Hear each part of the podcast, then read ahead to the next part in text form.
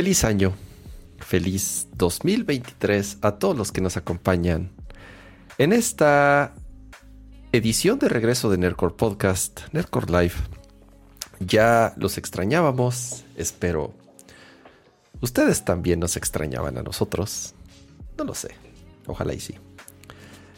Eh, nos echamos un buen ratito de vacaciones, creo que casi tres semanas, creo que sí nos echamos las tres semanas sin hacer eh, Nerdcore.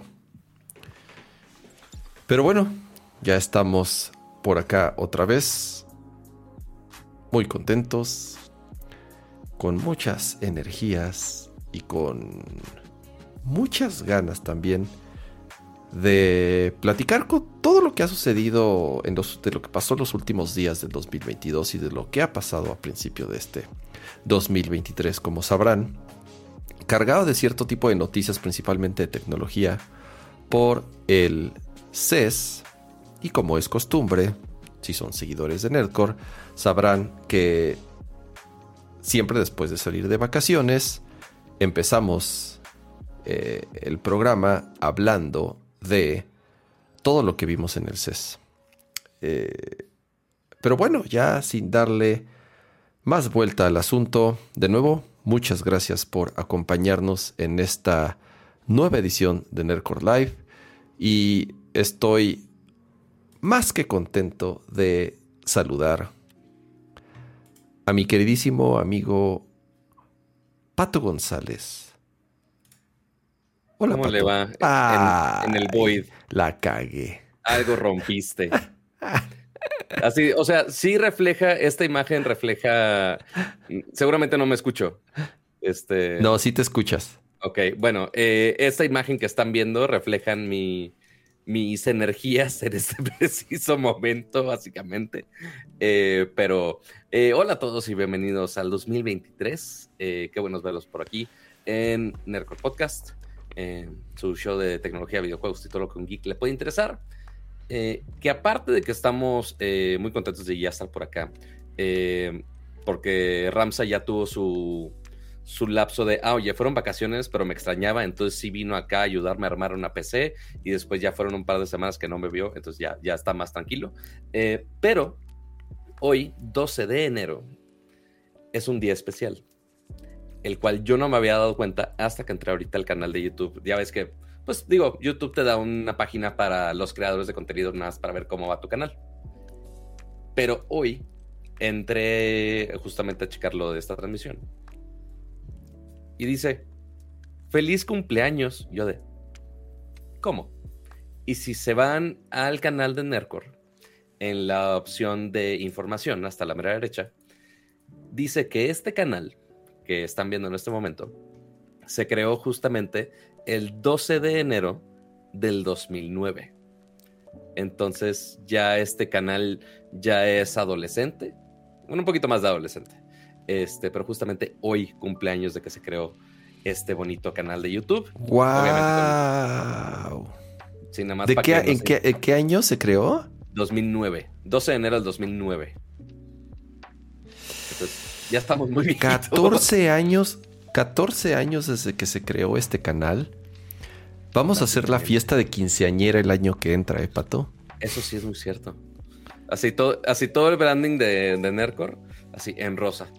Por favor. ¡Wow! 14 años. Digo, no, a ver, ojo, no me puedo eh, Pero mira, mientras podemos No me puedo colgar esa medalla porque, porque pues obviamente nosotros, nosotros no, no creamos el, el, canal, como todos aquí lo saben. Pero bueno, o sea, eh, ya también llevamos esta segunda temporada, como le llamamos así, o como le llamó Akira en su momento. El otro día estábamos contando, ya tenemos, ya los llevamos haciendo que casi cinco años, ¿no, Pato? Más o menos, sí, porque era cuando vivía con Ventures Hispania y demás. Entonces sí, ya lleva más o menos cinco añitos. Y nos hemos aguantado tanto rato como quién sabe. Soy, soy, soy una persona muy agradable. Entonces, yo, yo me llevo, todos, yo me llevo bien con todos. mientras sea alguien que use dispositivos Apple, le, caemos bien acá. Este, pero bueno, este. Y bueno, aparte de celebrar nosotros, pues también celebrar con el bonito chat que nos acompaña. Después de tanto tiempo, seguramente habrá algunos que estaban eh, desde las desde la vieja escuela, si lo quieren llamar así. Eh, y que por cierto, gracias a José Luis Sánchez por renovar su membresía de Nercormax ya casi la quinceañera. Muchas gracias, muchas gracias eh, por mantener su insignia en color verde, que, de hecho hay muchos en el chat con su insignia verde, qué gusto. Este, y saluditos a todos los que están viendo, obviamente, este programa en vivo, hoy día 12, 9.39 de la noche. Estamos transmitiendo esto totalmente en vivo para ustedes. Pero sí, Cama, ya tenemos un, un poquito de, de, tiempo acá. Ya, ya cuando va a ser este que llegamos a ese punto de, ah, YouTube, esa, plata, esa plataforma viejita, así como subían videos ahí. ¿Cuántos? ¿En qué año? No, a ver, ya YouTube qué tiene ya, ¿qué? ¿20 años? ¿Veintitantos años de existir? Más, no, fue, fue creo más o menos como 2009, creo. 2000, bueno, 2005, se fundó en 2005. Okay.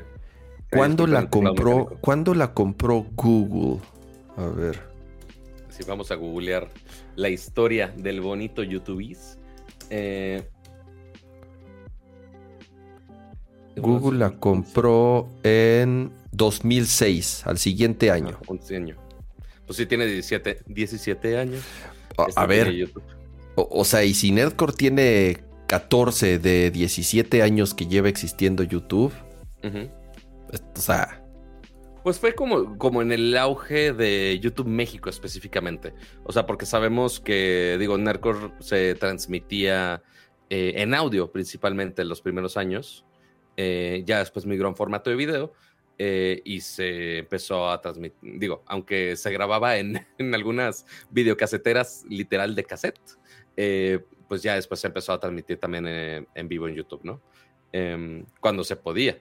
Pero Sí, este, ya tenemos harto rato y sí, la gran mayoría que YouTube ha estado vivo, aquí ha estado en Nerdcore Sí, y, yo sé que muchos de los que están viéndonos ahorita eran, como dices, audiencia desde el Nerdcore original.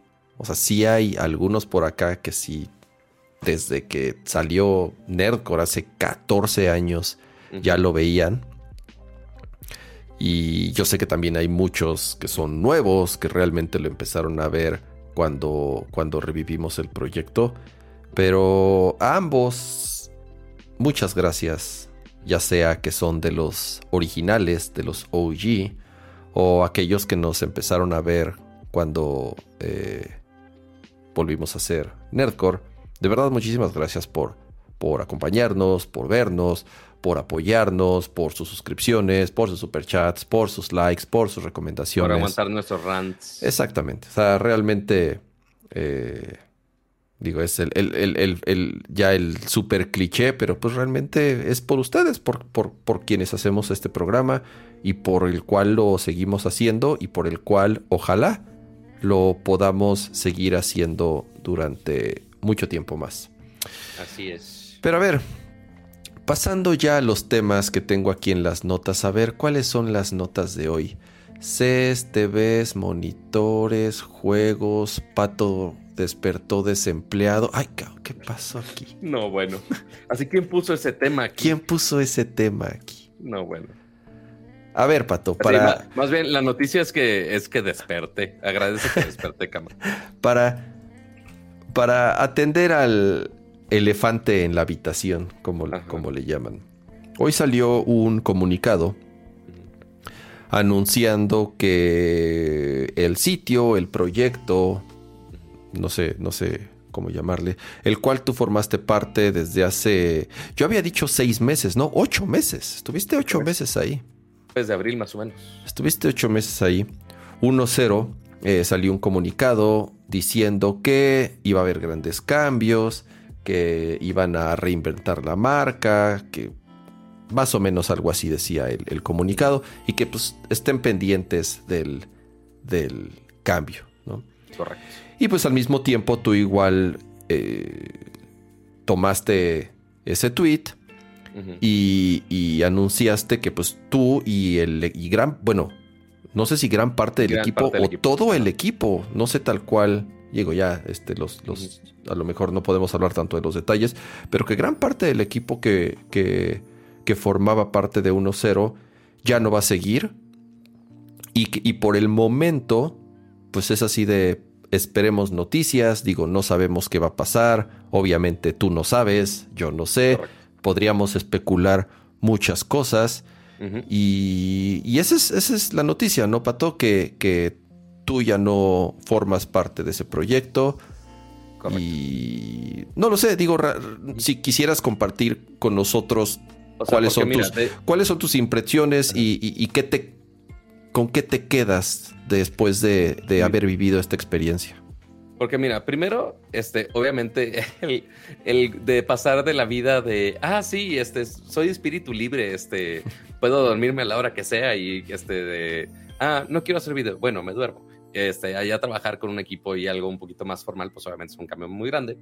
Este, pero a ver, primero vamos a aclarar algunos dramas que despertaron de este comunicado. Que ojo, ese comunicado yo no tuve nada que ver con cómo lo escribieron eh, no fue la manera más óptima de cómo lo escribieron, pero pues, eh, ahí ya son decisiones burocráticas que ahí, eh, como menciono, ahí ya no estoy involucrado en nada. Porque estaba saliendo muchas dudas de, ay, los corrieron de fregazo como si fuera Elon Musk y demás. Yo, pues, not really.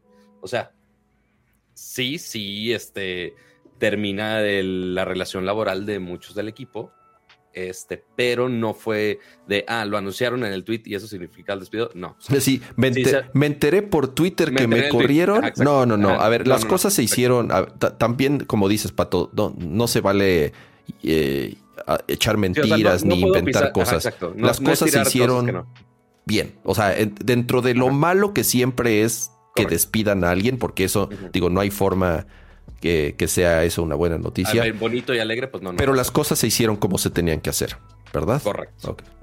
O sea, pudo haber sido mejor, en mi opinión sí, pero burocráticamente hablando, yo sé que yo no tengo cero este, experiencia de manejos de empresa. Eh, por eso soy yo solo y muy a huevo me tolero yo solo. Este, pero sí, o sea, burocráticamente hablando, el cómo debió haber sido, sí lo hicieron como debería de ser. Oye, que si fue nada más, este, entonces, así, oye, no nos centramos por el tweet, nada más para que eso quede claro. Eh, del otro lado de, güey, ¿por qué tanta cosa? Pues sí, o sea, fue un reto, fue un reto muy, muy, muy grande, de muchas maneras, este, editorialmente hablando, eh, manejar, yo principalmente tenía pánico, pero mucho, mucho pánico de manejar equipos, eh, porque, digo, les digo, yo tengo experiencia de manejarme yo solo y muy a huevo. Este, y, así de, y no sé cómo, estamos aquí y no sé cómo yo solo no me corría. Exacto. O sea, estamos aquí a la misma hora en Nercor por mera magia del destino, porque yo soy el peor, el menos organizado del mundo mismo. Este, pero ahí me ves programando Exceles para que tuviéramos un cierto orden.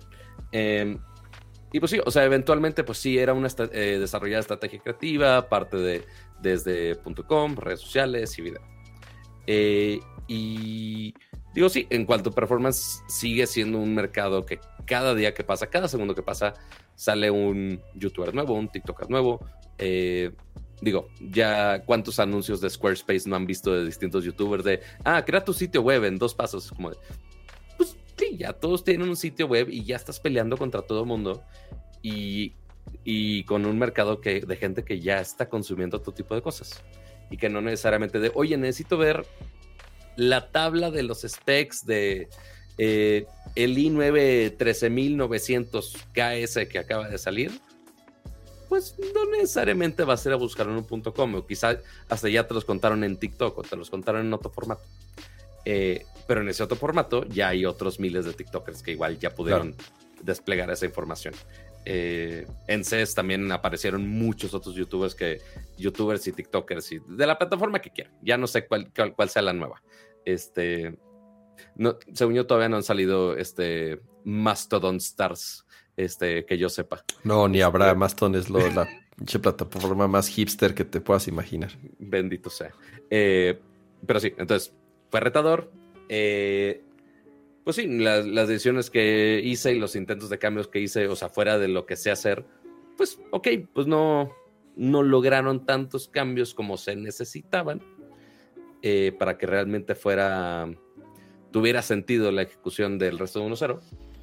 Y pues ya, este, por más que pues intenté varios meses, entre que cambios de eh, organizacionales, que si me ponían más responsabilidades, que si menos responsabilidades, eh, eventualmente se iba complicando más los procesos de todo y al final pues no pude darle vuelta al barco que ya sabíamos desde un inicio que estaba eh, en, una en, una, en una rota, en una ruta complicada.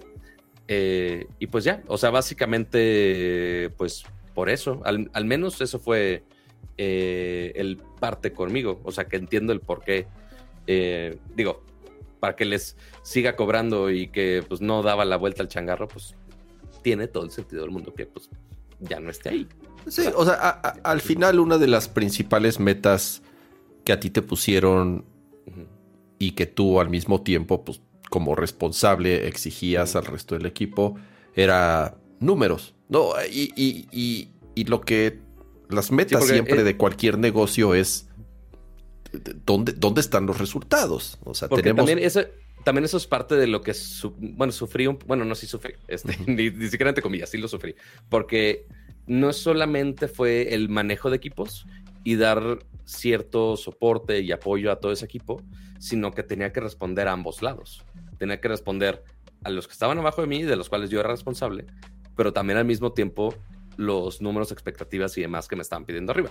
Que finalmente es un negocio y pues sí, tienen objetivos, tienen este, ciertas metas que pues, sí, contratan gente para cumplir ciertas cosas. Eh, y pues ya, si funcionan o no funcionan, pues ya ven si lo cambian, si le mueven, si la decisión que quieran hacer. Entonces, justamente entre tener esas expectativas, que por ejemplo yo con mi canal es de, ah, pues subo un video, ¿cómo le va? Está bien, o sea, ah, lo hice lo mejor que pude, ya, ahí queda, cool. Ah, oye, ¿qué puedo mejorar? Ah, pues después lo hago, cool.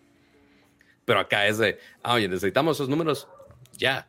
Y es como de, ah, está más difícil, no, no se arregla esto en una semana tan sencillo. Este, y sí, justamente el, el atribuir a esas metas, pues sí, o sea, se intentó, o sea, sí tenía la barra muy alta, sí tenía un cierto estrés de, ay, güey, sí me está pidiendo un chingo. Eh, y pues no, con los distintos movimientos estratégicos, pues no, mm. no pude. Simplemente, o sea, no es que no se haya intentado, simplemente mi capacidad no, no dio para, para solucionar el mundo de ahí. Digamos que en el mes 1 que entraste y en el mes 8 que saliste o en el 7, no lo sé, esos números se mantuvieron, bajaron, crecieron, eran muy inestables. O sea, tú no viste ni siquiera una tendencia hacia cierta mejora. es que estaba complicado en qué métrica porque había algunos que medían nada más, oye, audiencia, decían, eh, o suscriptores, o likes de Facebook, o no sé. o, quizá yo veía, digo. Pero ¿qué es lo que le importa a las marcas, Pato? O sea, las marcas cuando, cuando tú vas y vendes la publicidad, las marcas te dicen, a ver, o sea, tú dices que cuesta un anuncio o un banner o una mención, tú me dices que cuesta, voy a inventar un número, 50 mil pesos. ¿Con qué respaldas eso? O sea, ¿me, entiendes qué es lo que a ti te pedían como para demostrar que eran una publicación trascendente o exitosa? Es que ahí depende totalmente también el cómo vendían la marca, porque ahí yo no tenía control porque el equipo de vencer aparte. Ok. Entonces, oye, ¿qué métricas me pedían mis jefes? Oye, ¿con qué razón? No sé. Este, ese sí, el razonamiento, pues ya cada quien. Eh, yo hubiera dicho de, oye, el enfoque es vistas, eh, al menos acá el enfoque era audiencia, este, como seguidores eh, recurrentes. Entonces, están, estaban los primeros meses estaban muy necios de, oye, el millón de YouTube, el millón de YouTube, el millón de YouTube. Estuvimos a 5 a cinco mil, si no es que menos. Este, Como en mes y medio se iba a lograr eso. Ok. Eh, quizá, pase mágicamente sin que estemos ahí. Em, entonces, era ese número de, oye, ¿qué contenido para lograr que la gente diga, ah, oye, quiero ver más de este canal y sí eh, generar un cierto programa recurrente, o algo así para que justamente diga a la gente, ah, oye, sí quiero ver el siguiente episodio de esta madre, este, o quiero ver el siguiente review que va a hacer tal persona, no sé. Em, entonces, de en cuanto números que se iba subiendo, que se iba bajando, en general, el problema, digo, sabemos perfectamente que después de la salida de los mandamases ha estado más complejo, este, porque igual entre que cambio de administración, que si no, eh, que si lo mantenían bien o mantenían mal, no sé, pero igual los números iban más turbulentos. O sea, ya el algoritmo ya les había pegado. Eh, y ya si veías gráficas era de, ay, güey, pues iba a la baja. Entonces, pues, ¿qué, ¿qué pasó? Pues bueno, lo único que sí logré es más o menos estabilizarlo. Porque si la bajada era muy drástica, muy, muy, muy drástica. Este, y digo que finalmente son números públicos que, y digo, si le rascas a que si Social Blade o cualquier otra plataforma pública de datos, este, está, no, no es información este, confidencial. Y no, no, no, no, no, eh. Este, nada más este, atendiendo al chat. No, Petris, ni, ni, ni en broma hablemos de esos temas tampoco, no es tirarle eh, mierda a nada. Y aparte ahí está contenido que hicimos con, mucho amor y mucho cariño y mucho esfuerzo. Entonces no, no va por estirar. Sí, y, por, eh, y, por, eso empezamos diciendo, a ver, las cosas, o sea, no se trata de... O sea, las cosas se hicieron dentro de lo malo, pues lo mejor posible. La relación, o sea, al final del día sigue siendo amigos de todo, casi todo el staff que, que, que estaba ahí. Eh, Así de, si, hay alguien, si hay alguien del, staff que me esté viendo y todavía este, eh, me debe mentadas de madre, ahí, ahí está mi WhatsApp disponible. este, porque, porque sí hay algunos del staff que ya nos veían desde antes de que entrara em, acá en Nerdcore. Eh, pero, entonces, ¿qué pasó? Digo, lo que sí logré hacer, así, híjole, echándome las poquitas flores que se puede, frenar ese declive tan drástico. O sea, sí iba la tendencia así muy abajo y es, ok, ya, se medio estableció sí iba ligeramente a la baja, pero muy ligeramente, no tan drástico como estaba hace meses antes de que yo llegara. Eh, entonces, pues sí, se mantuvo, pero el problema es, ok, ¿cómo lo conviertes a que suba otra vez en, el auge de, del canal hace miles de años? Pues está complicado. A ver, lo cual, lo cual, dentro de lo bueno o malo, cuál fue el balance, igual ahorita lo podemos platicar. Siento que cuando tú entraste, lo primero que se tenía que hacer era, como dices, cómo le bajamos la velocidad de esto que, va que, iba hacia abajo. ¿Cómo, cómo, estabilizamos, cómo estabilizamos este coche. Y entonces lo que entiendo es que en estos ocho meses pudiste medio estabilizar el coche. Entonces, tratemos de imaginar que esto no hubiera pasado y que hubieses tenido la oportunidad de continuar. Y entonces tú estuvieses en esa posición de, a ver, el, el, pinche carro ya, ya, ya por lo menos ya va en su carril. Ya no va ya, ya, tuvo su alineación de ya. Ajá, ya no, ya no va chocando ahí contra los este, muros de contención. Ya va en su carril. Ahora sí podemos tomarnos el tiempo, reorganizarnos, planear y entonces empezar tal vez a crecer. Que, ahora, esto va a ser imposible saber porque ya no estás y al final va a ser puros hubieras. Pero tú ya tenías en mente, sobre todo después de ocho meses por el aprendizaje, tú ya tenías en mente como ciertas estrategias o ciertos contenidos o ciertas cosas como para entonces ya lo estabilicé, ahora sí, voy a empezar a acelerar. No tanto, que creo que también fue, también fue parte del problema. Este, porque, oye, vamos, así, genera la nueva estrategia que va a cambiar el mundo reinventando el hilo negro del contenido. yo de, pues, güey, intentando hacer el mejor contenido que puedo, pues ahí está. Y parte de lo que a mí me ha afectado mucho, al menos en nivel personal, que al menos fue lo que intenté atacar de, de este lado, eh, porque saben perfectamente que mi canal está súper en ruinas y más en estos ocho meses que no he subido casi nada, eh, porque justamente no tenía constancia o no tenía ciertos programas o no tenía algo recurrente. Entonces ya en todo este tiempo es de, ok, ¿qué formatos recurrentes puedo encontrar? Y ya tenerlos súper estables, súper continuos, ambos en formato corto y formato largo, para que ya pueda generar un following. Este, pero para eso se requiere un chingo de constancia. Y con constancia no solamente de un par de semanas, sino de años, casi casi. Este, donde subíamos contenido prácticamente diario. Eh, pero entre que o el estilo cambiaba, o los deals con los hosts era distinto, o este, se generaba otro contenido que quizá no esperaban ese día.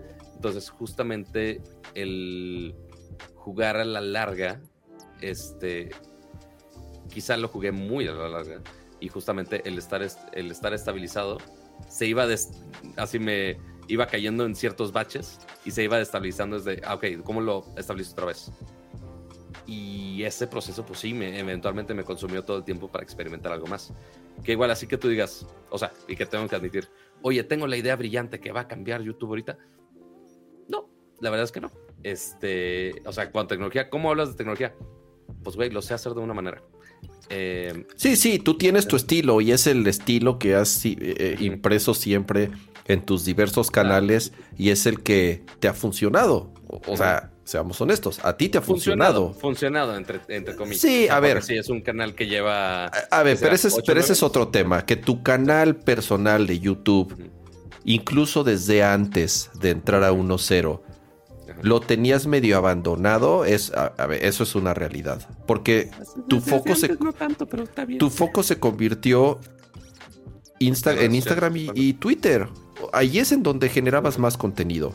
Ahí es en donde las marcas te buscaban y te pagaban para generar contenido en tus redes sociales.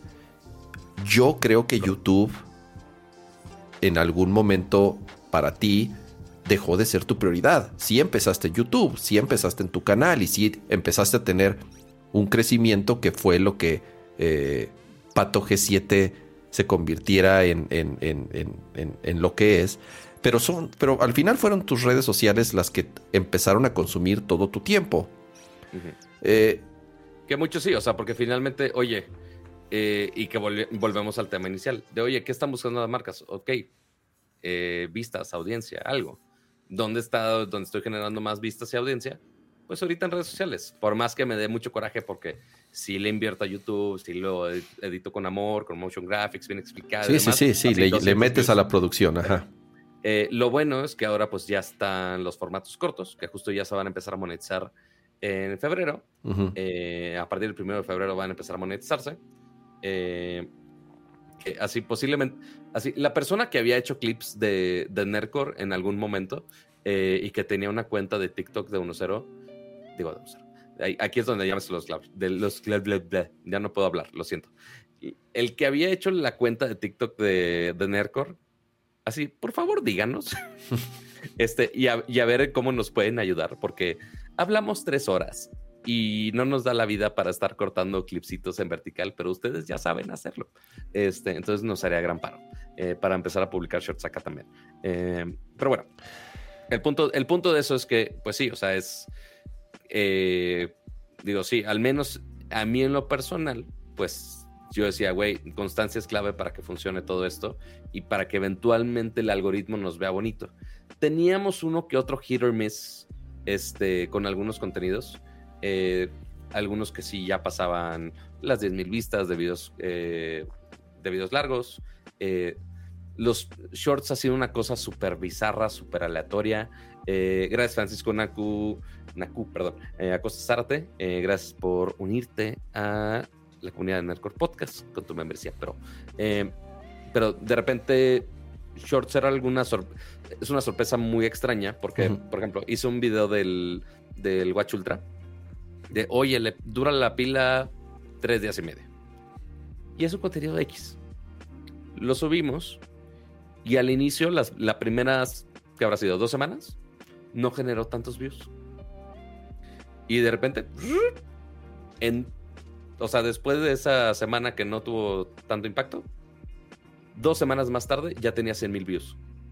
Yo de. ¿Cómo, güey? El algoritmo, Pato, el algoritmo. El, bonito algoritmo. O sea, sí, el aprenderle a los algoritmos ambos. Porque de repente le apostábamos mucho a, TikTok o a Reels. O sea, el formato corto, sí. O sea, la neta sí la está rompiendo ahorita, queramos o no. Eh, si ustedes van al baño, ¿qué se van a poner a ver? Se van a poner a ver reels, no se van a poner a ver un video, un tutorial de YouTube de 10 minutos, claro que no. Este, entonces ahí, ahí es donde gana el contenido corto. Em, pero sí, o sea, había algunas cosas que sí nos funcionaban en TikTok, pero después una racha de un mes que ninguno nos pegaba, por más que eran más o menos similares. O sea, sí es muy extraño eh, los algoritmos cortos, pero pues sí, o sea, si le pega, si logras pegarle, te puede ir bien. Eh, ¿Tú crees que el formato de los... Es que está raro. Estoy pensando en un medio como 1.0 que quiere ser... Quiere ser todo al mismo tiempo. Quiere ser blog, quiere publicar noticias en el sitio web, quiere generar videos en YouTube, quiere generar post en Instagram. Quiere, o sea, quieren hacer todo. Quieren hacer todo y entonces pues tienes que estarle así apuntando para todos lados y es difícil encontrar el balance. ¿Tú crees que fue un error haberle apostado, y también es pregunta, mucho a hacer contenidos en YouTube que tomaban mucho tiempo producirse y que costaba mucho tiempo producirse? en vez de hacer otro tipo de formatos, otro tipo de videos, o tal vez regresar a las notas del sitio. Digo, lo de las notas del sitio también es muy extraño porque 1.0 no deja de ser un sitio. O sea, que la gente en teoría entra a leer, sí. Desconozco cómo eran los números o los clics ya en el sitio, tal cual el, el sitio original de 1.0 donde la gente entraba a leer. ¿No, ¿No crees que a lo mejor eso fue un error que 1.0 nació siendo un blog, una, una página de noticias, y se enfocaron mucho a generar video. Sí, o sea, porque eventualmente, o sea, empezó desde ser mactuk.com, después a 1.0, etc, Y pues sí, o sea, su fuerte es ser un, medio escrito. Este, y era la gran diferencia eh, versus cualquier youtuber promedio. Era de, no, pues es el medio que tiene su sitio web, y ya son realmente pocos los que realmente figuran. Eh, o sea, si piensas noticias de tecnología en, español en México, pues ok, fuera del top 3 de 1-0 paréntesis y ataca, no sales de ahí. O sea, tenías que rascarle mucho, ser bastante hipster para que llegues a otro medio. Este, digo, igual, repito, ya puedes hacer un sitio y hacer un blog este, de dos pesos y ya puedes publicar lo que quieras. Por más que escribas muy chingón, sigue siendo el medio y figurar en SEO es otro pedo totalmente. Eh, pero bueno, eh, de ahí, pues sí, parte cuando yo entré hace siete años, cuando estaba escritor, sí, la apuesta era mucho video, porque justo la gente ya estaba migrando de, oye, ya no quiero aprender, ya no quiero leer tanto, quiero ver videos.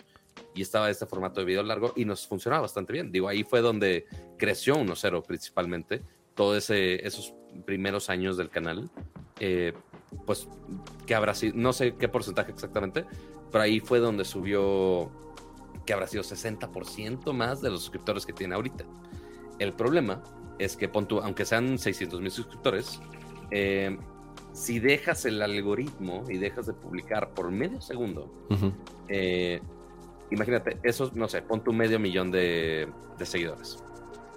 Y después llega la maldita campanita.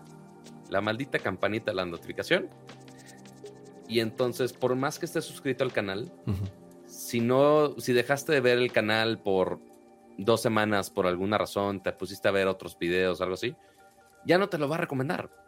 O sea, simplemente ya no aparece en el homepage, aunque estés suscrito. O te lo recomienda muchísimo menos, este, y demás. Entonces, el recuper, aunque tenga un nivel de suscriptores muy alto, el recuperar a sus suscriptores a que vuelva otra vez a su algoritmo normal es un pedo es un pedo que llegue otra vez y más cuando eran suscriptores que estaban esperando alguna otra cara o algún otro tipo de contenido, cuando pues, ya intentamos migrarlo a otras cosas. Em, y es lo que yo te pregunté una vez, cuando, empecé a ver, cuando me mostraste los números de YouTube, y yo dije, a ver, no o sea, tienen 900 mil suscriptores y los videos tienen 3 mil vistas. No, o sea, no me cuadra, no me cuadra hay, muchos canales que están así. O sea, este Carlitos Bazán, por ejemplo, creo que ya pasó los dos millones. Pero pues no siempre, o sea, si piensas, es, oye, deja, subo un video del Xiaomi de la bocina inalámbrica Xiaomi modelo XYZ. Sí. ¿Cuántas personas realmente quieren saber de ese modelo de esa bocina? Pues ok, no, no los dos millones, no las dos millones de personas van a querer ver ese video. Oye, si es una noticia general, ok, posiblemente más gente lo podría ver. Pero, pues sí, o sea, se suscribe gente que le gusta la tecnología, pero pues no todos van a consumir absolutamente todos los videos y más si estás publicando diario. O sea, no hay manera que vean absolutamente todos los videos. Eh, pero, este, sí, o sea, el, sí fue parte del problema el sí apostarle mucho video, eh, principalmente video largo, que era más o menos la propuesta que estaba antes eh, de que yo llegara y que la verdad a mí me, hacía mucho sentido y era mi apuesta salud. y era mi apuesta, este, que fuera justamente ya revivir el formato largo de videos y que funcionara y de ahí sacar más videos cortos. Eh, videos cortos sí fue funcionando, pero videos largos, pues no, no tanto. O sea, finalmente la tendencia del mercado, pues es así. O sea, que los videos largos no están funcionando tan bien. Pero justamente por invertirle a esos eh, y por tanto tiempo, pues no solamente fue costo de dinero, digo costo de tiempo, no fue costo de tiempo y de recursos, sino también dinero. Este, entonces, pues sí, obviamente también la, la, empresa pues sí me ve con cara de, güey, ¿por qué le estamos apostando esto si nos está costando un huevo y te estamos sacando dos views? Y pues sí, es, es parte del por qué ya no estoy ahí. Y, y, la otra es, y es lo que te decía, ¿no? El, el, el formato, ahorita vamos al chat ahí, dejaron una pregunta. El formato de los videos, los guiones, eh, como por qué alguien o sea, ¿a qué tipo de, usuario? ¿Cuál era el feedback que recibían del contenido que estaban creando? Eh, no sé, yo nunca, yo no, y, no, no, y te lo dije en su momento, ¿no? O sea, nunca me pareció como muy atractivo, porque no soy el usuario, o sea, yo no, yo, a, pesar de ser alguien que lee de tecnología, pues nunca, nunca se convirtió 1-0 en un sitio que visitara o que incluso viera los videos. O sea, sí veía algunos, veía los tuyos a veces o veía los que subían a las redes sociales porque te sigo, obviamente. Pero eh, en general el formato a mí no, no, pues nunca se me hizo muy atractivo. Me acuerdo cuando me pusiste un video y te dije, oye, pero ¿por qué? ¿Pero por qué el que lo está narrando habla como el de... Eh, chiles la costeña a solo 30 pesos la lata y arroz Valle Verde a solo 30 pesos el kilo. Ay, Bodega la campeón. Así sentía que así narraba. ¿Sabes qué, ¿Sabes qué es lo peor de todo, Ramsa? Bodega Horrera, la campeona. Así. ¿Sabes qué es lo peor de todo? La persona que estás diciendo, no voy a decir quién específicamente, sí ve Nercor y es en el chat. Y sí está en el chat. Saluditos, saluditos persona del equipo del ex equipo de 1-0 que está en el chat. Este, que aparentemente vende chiles la costeña. Eh, es que dije, ¿por qué, por, qué, este. ¿por qué grita como el, como el de los comerciales de Bodega Horrera? No, es que, o sea, el. Digo, no soy quien a entrenar la voz de nadie. Este, mi voz marca patito. Eh, pero, pues sí, cada, cada quien, o sea, y eso también era la, este, uy, pues perdón, dicen. este, pero eh, era la combinación de varios talentos que ya tenían su presencia en redes sociales. Dani, Tavo, Jorge, pues cada quien habla distinto en sus redes sociales. Dani es más cagada, más casual.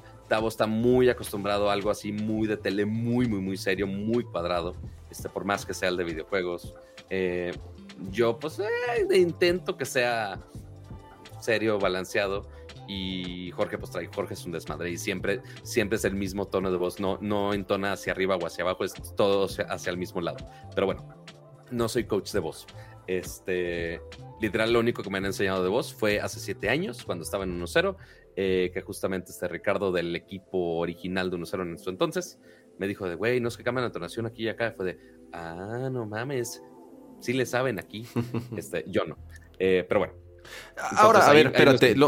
y lo del estilo de voz no es por molestar ni mucho menos. Obviamente, parte del encanto por lo que alguien se suscribe a un canal o por lo cual regresa a un canal es porque hace clic con los hosts, porque les gusta. A ver, eh, el tema de las reseñas es muy particular. Se supone que tú lees las reseñas de alguien o ves las reseñas de alguien porque tienen gustos en común, porque comparten opiniones. A, lo mejor esa es una de las razones. También podrías ver, digo, como por qué verías a alguien que te caga o como por qué verías a alguien eh, con el que simple y sencillamente no, no, no te parece la forma con la que habla o por la que ve o lo que sea. Pero, y, y es lo que yo te decía, siento yo, o sea, que aún así, parte por lo que alguien regresa a ver un contenido es porque hace clic con, con, con las personas. Es porque le gusta cómo habla o le gusta cómo se expresa. Sí, o cómo lo explica, cómo se expresa, o sea, finalmente, pues sí, o sea, como... Y eso no es algo, o sea, ustedes no tenían como ese feedback de en los comentarios o en las, o en los, o en correos o en redes sociales, así de, ah, me gusta más este contenido, háganlo más, o me gusta más este host, o no me gusta este güey, o, esta, o sea, ¿me entiendes? Eh, ¿No tenías como oportunidad de hacer esos ajustes?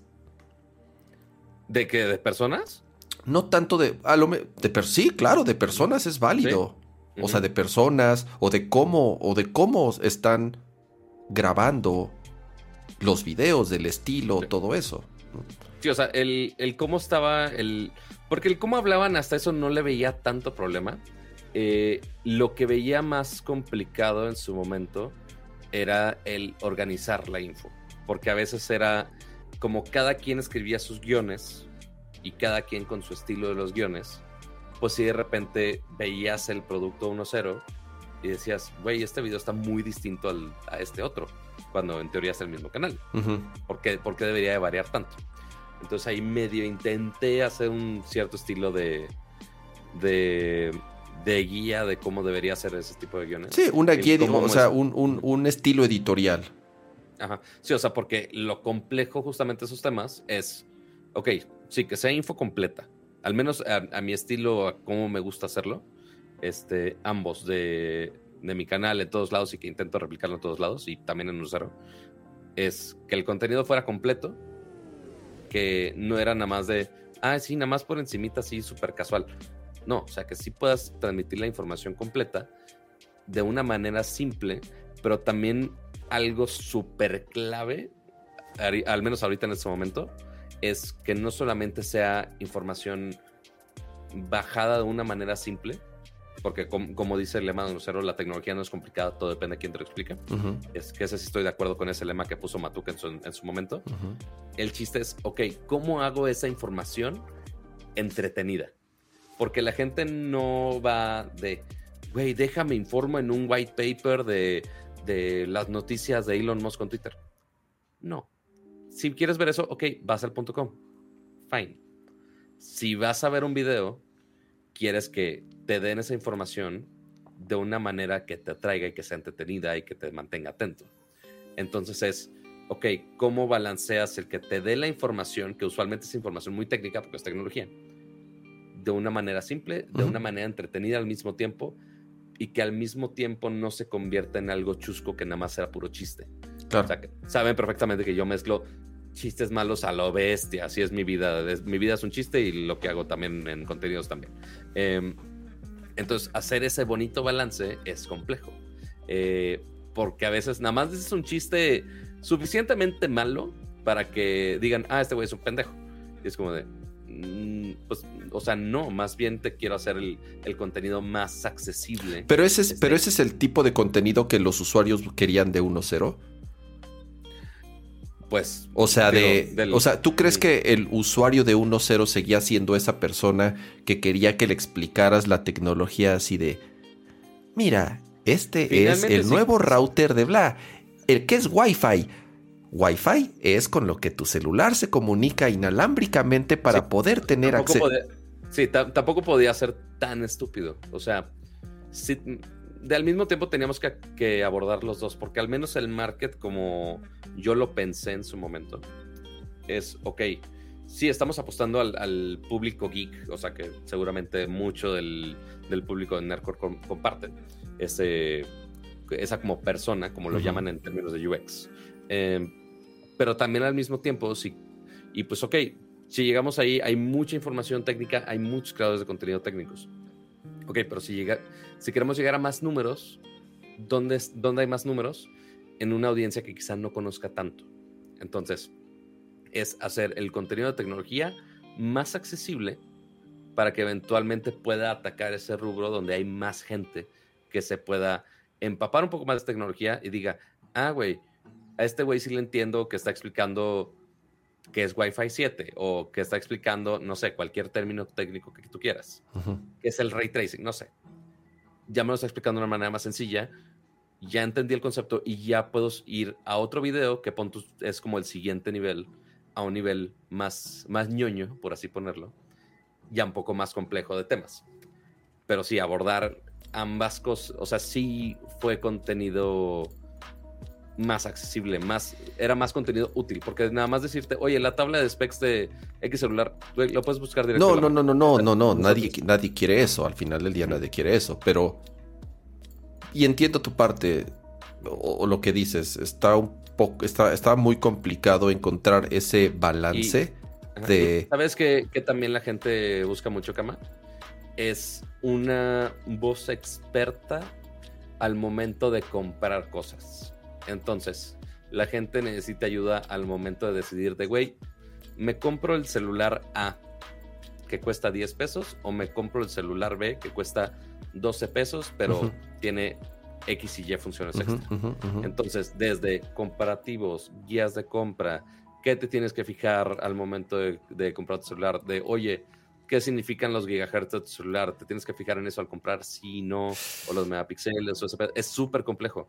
Este, y bajar ese tipo de temas para que realmente sea contenido útil. Sí, pero también, pero también creo que las personas que buscan esos videos es porque en ese momento necesitan esa información, pero no necesariamente se van a convertir en audiencia constante. O sea, no van, no van a regresar, van a consumir ese video, van a resolver su duda y, Eso me va a solucionar views, no suscriptores. Y ahí se ven exactamente. O sea, no, no, no va a ser eh, que atraigas usuarios y audiencia nueva. A ver, vamos a contestar estas dos preguntas ya para, si quieren, ya cerrar este tema. Y el super chat. Que ya llevamos un buen rato dándole. Eh, número uno, el primer super chat que llegó preguntando algo. El de Oscar Sánchez. Así es, Oscar Sánchez. Muchísimas gracias por ese super chat. déjale los que nos faltan nada más de los, de los miembros. Primero, eh, Memito Vidal, muchas gracias por renovar tu, tu suscripción. Me siento emocionado de estar aquí desde 2009. Así, ya desperdiciaste mucho tiempo con nosotros, pero bienvenido a, estar más tiempo aquí escuchando nuestras babosadas. Eh, Gustavo Picasso también, muchas gracias. Vienen buenos proyectos para ti, Pato, muchas gracias. Eh, pues aquí está, aquí está el proyecto, amigos. Aquí, aquí lo están viendo en este momento. Eh, y ahora sí, eh, Oscar Sánchez con su superchat de 65 pesos dice, tomando en cuenta lo que platicas, por eso 3 de juegos la tan mejor saca clips de Malcolm en el medio. Eh, digo, así como, ¿quién era? BitMe, creo que en algún momento también transmitía anime, eh, G4 TV también tenía anime, o sea, se, se diversifican un poco, porque también 1.0, por ejemplo, antes de que yo llegara, y que tiene sentido, es sí tecnología, pero también abordaba un poquito de cultura geek.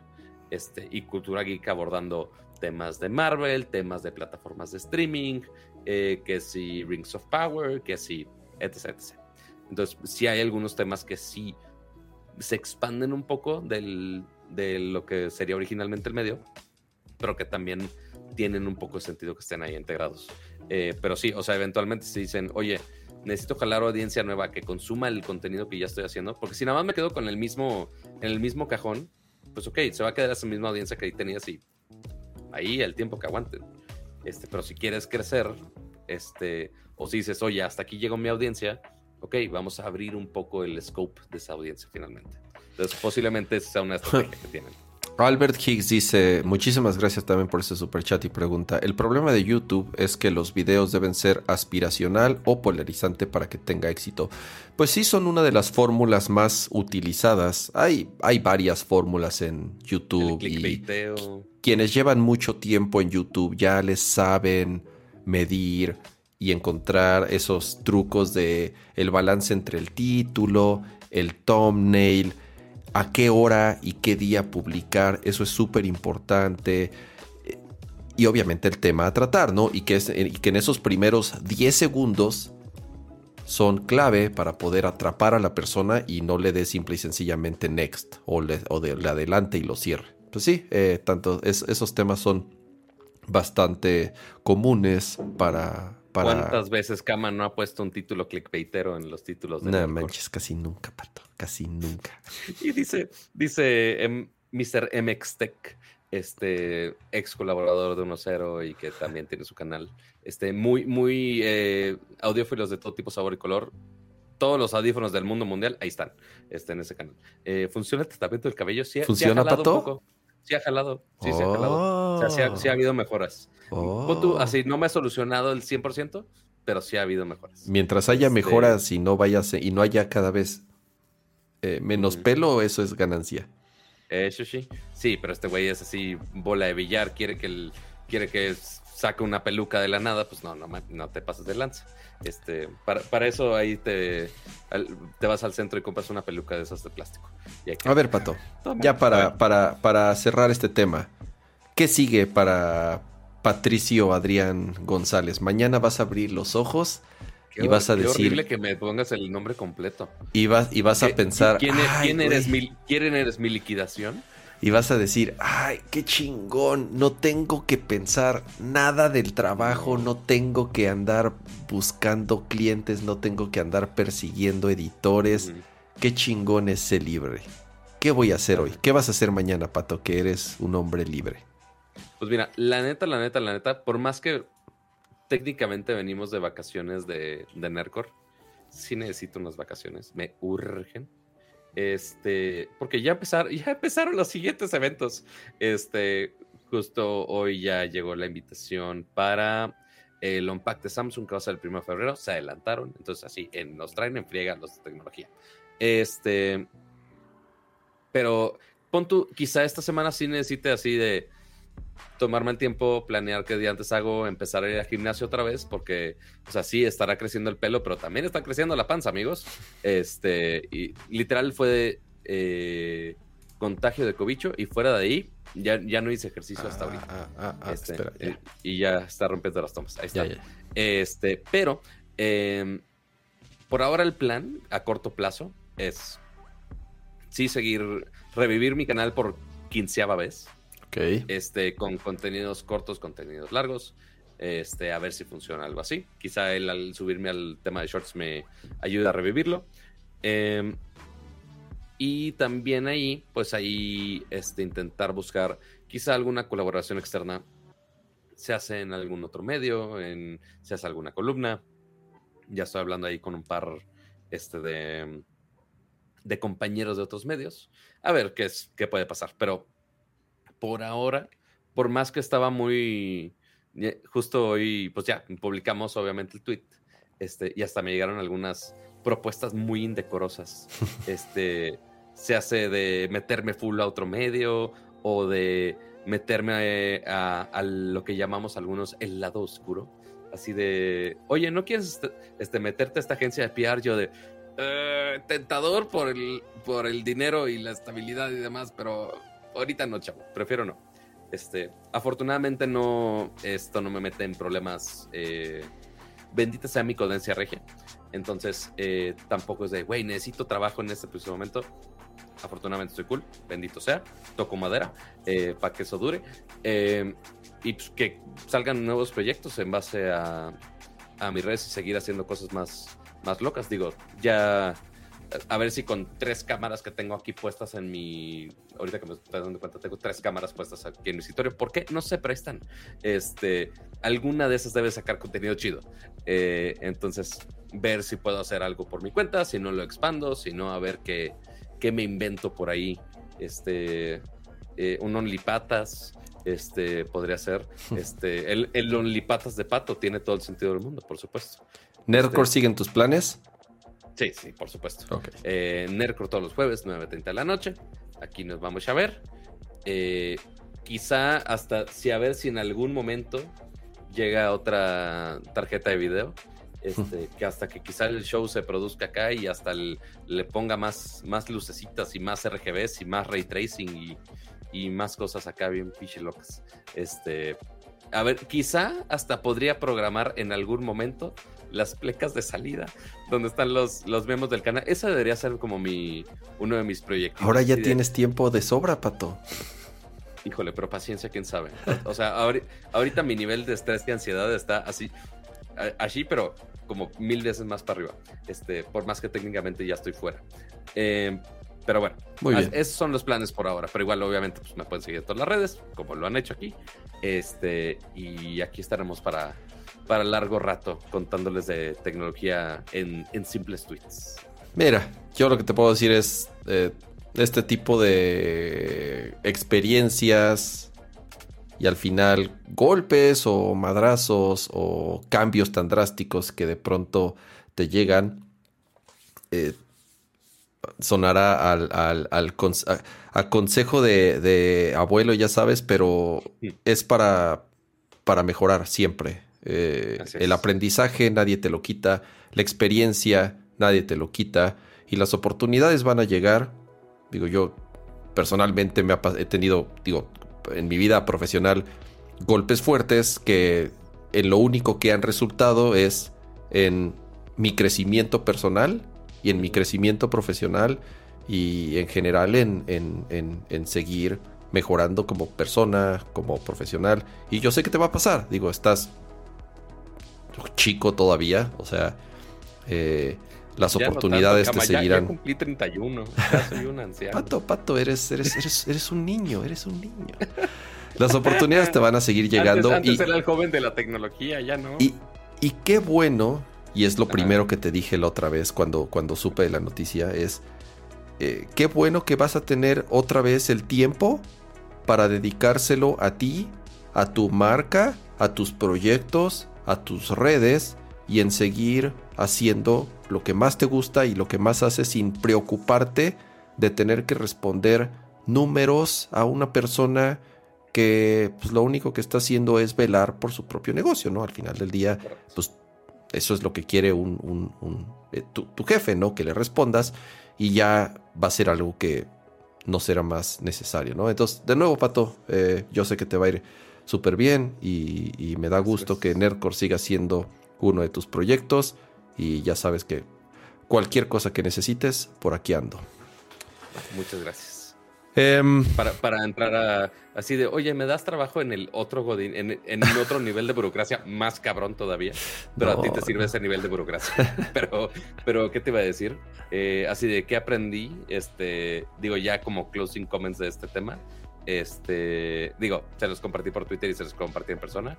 Obviamente a todo el equipo de trabajo ya nos entre parte de mi prioridad, ah, les contaba al inicio de, oye, ya no sé si pánico o no pánico de güey, liderando equipos no tengo experiencia, lo hice bien o no lo hice bien.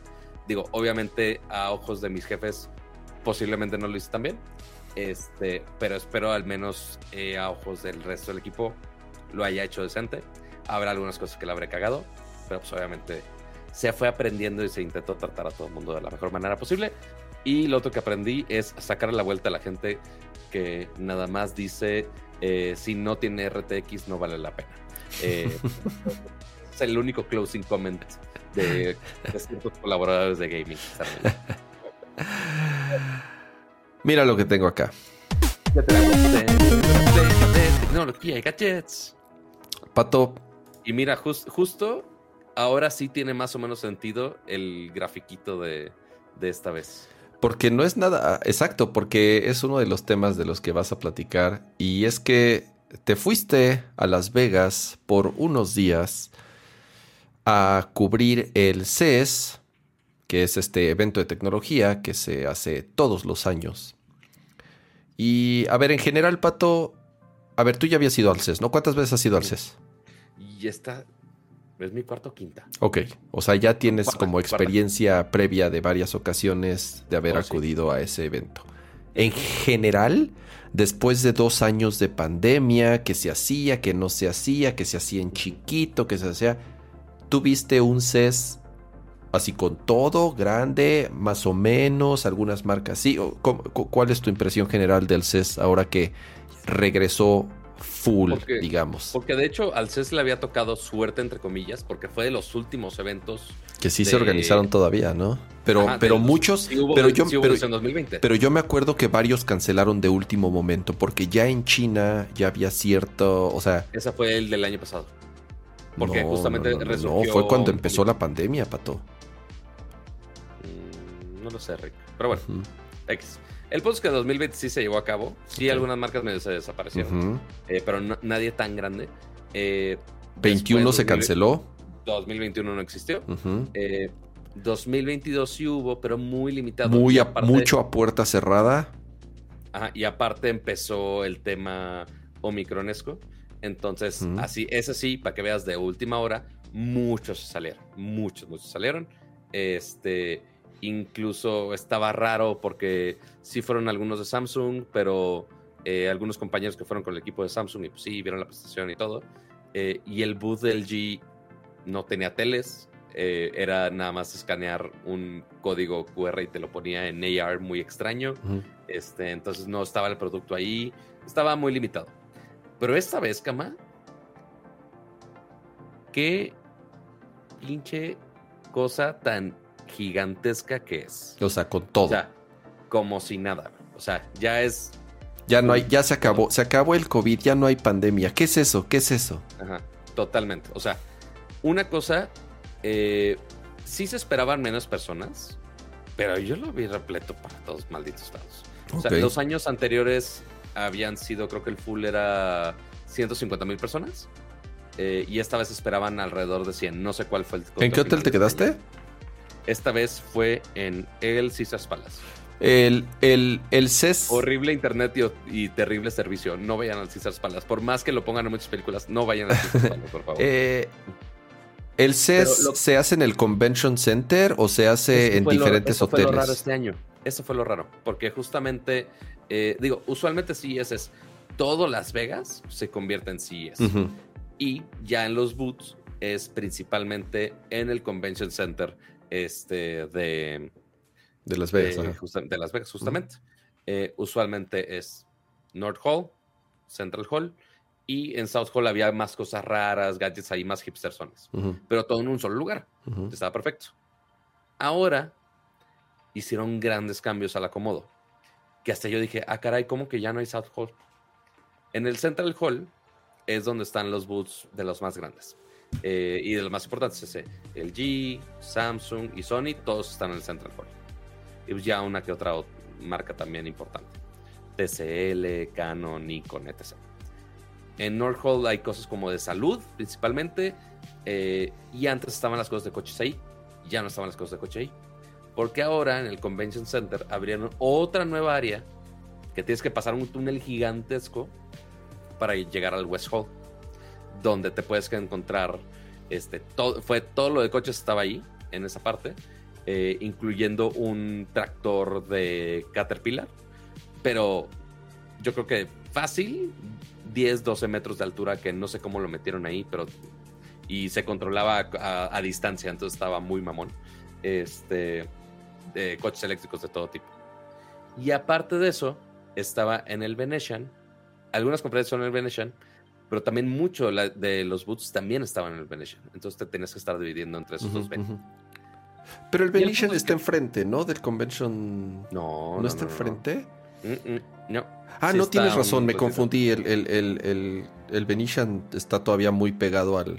Está en- de- del, Y no del si strip, está vez prácticamente en medio del strip. El que está está. en el strip todavía. El que está más lejos es. ¿Ubicas el- el, el Sands Expo? Eh, sí, es donde estaba antes el Hotel Sands, justamente, que ya no ahora existe. ya, ya no es el Sands y ahora es el Venetian Expo. Ya, entonces ya lo transformaron al Venetian Expo. Está, ahí está pegado. Y ahora todo eso fue como una segunda parte del- de las exposiciones. Ya. Entonces ahí estaba booth de, de Ring, de Belkin, de muchas marcas. O sea, era un- una parte de, de toda la exposición. O sea, realmente había mucho, mucho, mucho que ver eh, de muchos booths. Eh, que si los gadgets eran realmente tan impresionantes este año, quizá no del todo con todos. Este, algunos que eran nada más de, ah, oye, hicimos el mismo producto, pero con material reciclado. Eh, o nada más sacamos un update de software y estamos presentando el mismo hardware. O sea, había de todo. sabemos que este año y principalmente los últimos dos años, eh, porque sabemos que el desarrollo de productos. No, a ver, no, Pato, me perdonas. Pinche CES siempre es de todo lo que vemos en el CES. Nueve de cada diez cosas jamás van a salir al mercado, güey. O sea, pinche CES es un circo. En, ¿Cuántas cosas, cuánta madre no vemos en el CES que jamás sale. No, pero, o sea, pero incluso algunas marcas que usualmente se anuncian nuevos productos, principalmente, eh, por ejemplo, de accesorios, inventan todo tipo de accesorios y que sí salen a la venta. No o sea, no es algo tan ni tan caro ni tan complicado de hacer. Es nada más de, ah, güey, un nuevo formato de accesorio y ya. Este, pero incluso ese tipo de cosas, hasta eso se, se frenó de cierta manera. Eh, porque si piensan en tiempo de desarrollo de productos, eh, no es como que se hacen de la noche a la mañana. Hay empresas que son dos o más años de desarrollo para crear un maldito producto. A ver, este sí, pero también, a ver, mucho de, o sea, también utilizar el CES para mostrar un pinche nuevo disco duro externo, así de, ah, ok, entiendo que son tus productos de cajón que sabes que sacas updates cada seis meses y, que entiendo que esos, pues ya, o sea, casi casi ya la gente los puede comprar ahí en el CES pero me refiero a esas tecnologías locas que luego eh, muestran los ciertos productos fuera de las televisiones. Siento que las televisiones son atractivas en el sentido de que si hemos visto, o sea, sí podemos hacer memoria de años anteriores de CES, en donde veíamos prototipos de tecnologías y que sí se convirtieron en productos que hoy en día ya existen, ¿no? O sea, hablando de las televisiones, cuando vimos por primera vez OLED, cuando vimos por primera vez pantallas flexibles, cuando vimos por primera vez este eh, Quantum Dots, cuando vimos por primera vez mini LEDs, o por lo menos, por ejemplo, micro LED, que es la siguiente. ¿Qué es, generación? Al menos, ¿Qué es la siguiente tecnología más chingona que va a haber en televisiones? Micro LED y que a lo mejor hace cinco años veíamos esos paneles enormes que costaban miles y miles y miles de dólares y solamente si... Y que ahora siguen costando miles y miles de dólares, pero al menos Samsung ya dijo, ok, güey, vamos a hacer una versión más, más realista. Y de tamaño, y de tamaño para una casa, claro, no, no si eres el pinche dueño de los vaqueros de Dallas y lo quieres en tu estadio, porque era la única tecnología factible para, para, para para esos paneles. el dueño del Dimadom de Dean así es. Para poner el pinche monitor sote. Ahora sí, esa eh, tecnología, poco a poco empezamos a ver que ya no está tan lejos. A lo mejor todavía en un par de años ya vamos a poder comprar las primeras televisiones de micro LED para este casas que no cuestan che, 50 mil dólares. Correcto. Sí, o sea, este año estuvo extraño para teles. Eh, porque no hubo tanta innovación de tecnología en los paneles per se. Este, y, ni se diga el caso de Sony, que como lo dijeron en el chat, Sony no presentó teles esta vez. No, va a tener un evento, va a tener un evento a fin de mes, creo. Correcto. Que sí, usualmente el booth de Sony estaba repleto de teles, 8K y lo que quieras. Y este año no. Este año no, no, no fue su enfoque. Pero a ver, este también, también Sony es un caso especial porque ellos no hacen sus paneles. Ellos ni siquiera, ellos no hacen nada de tecnología. Ellos adoptan y compran los paneles de Samsung o del G o del que sea que, eh, que sea la tecnología que, quieran utilizar. Y sí, obviamente invierten en el diseño de la pantalla y en el procesador y en qué sistema operativo van a utilizar, bla, bla, bla. Pero en general, pues Sony, o sea, Sony utiliza tecnología de otras, de otras marcas.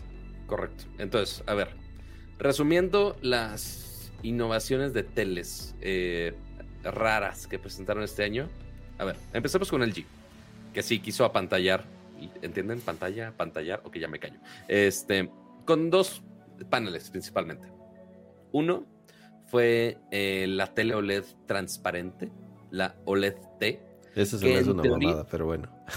o sea, sí, la verdad sí. Este, pero, o sea, sí es una cosa bien loca de, ah, güey, lo puedes poner en tu ventana y pues, si cuando quieres ver algo, pues sí se pone totalmente opaca y ves lo que quieras. Y pues, si quieres, pues, lo pones como transparente y ya. Es una cosa muy loca.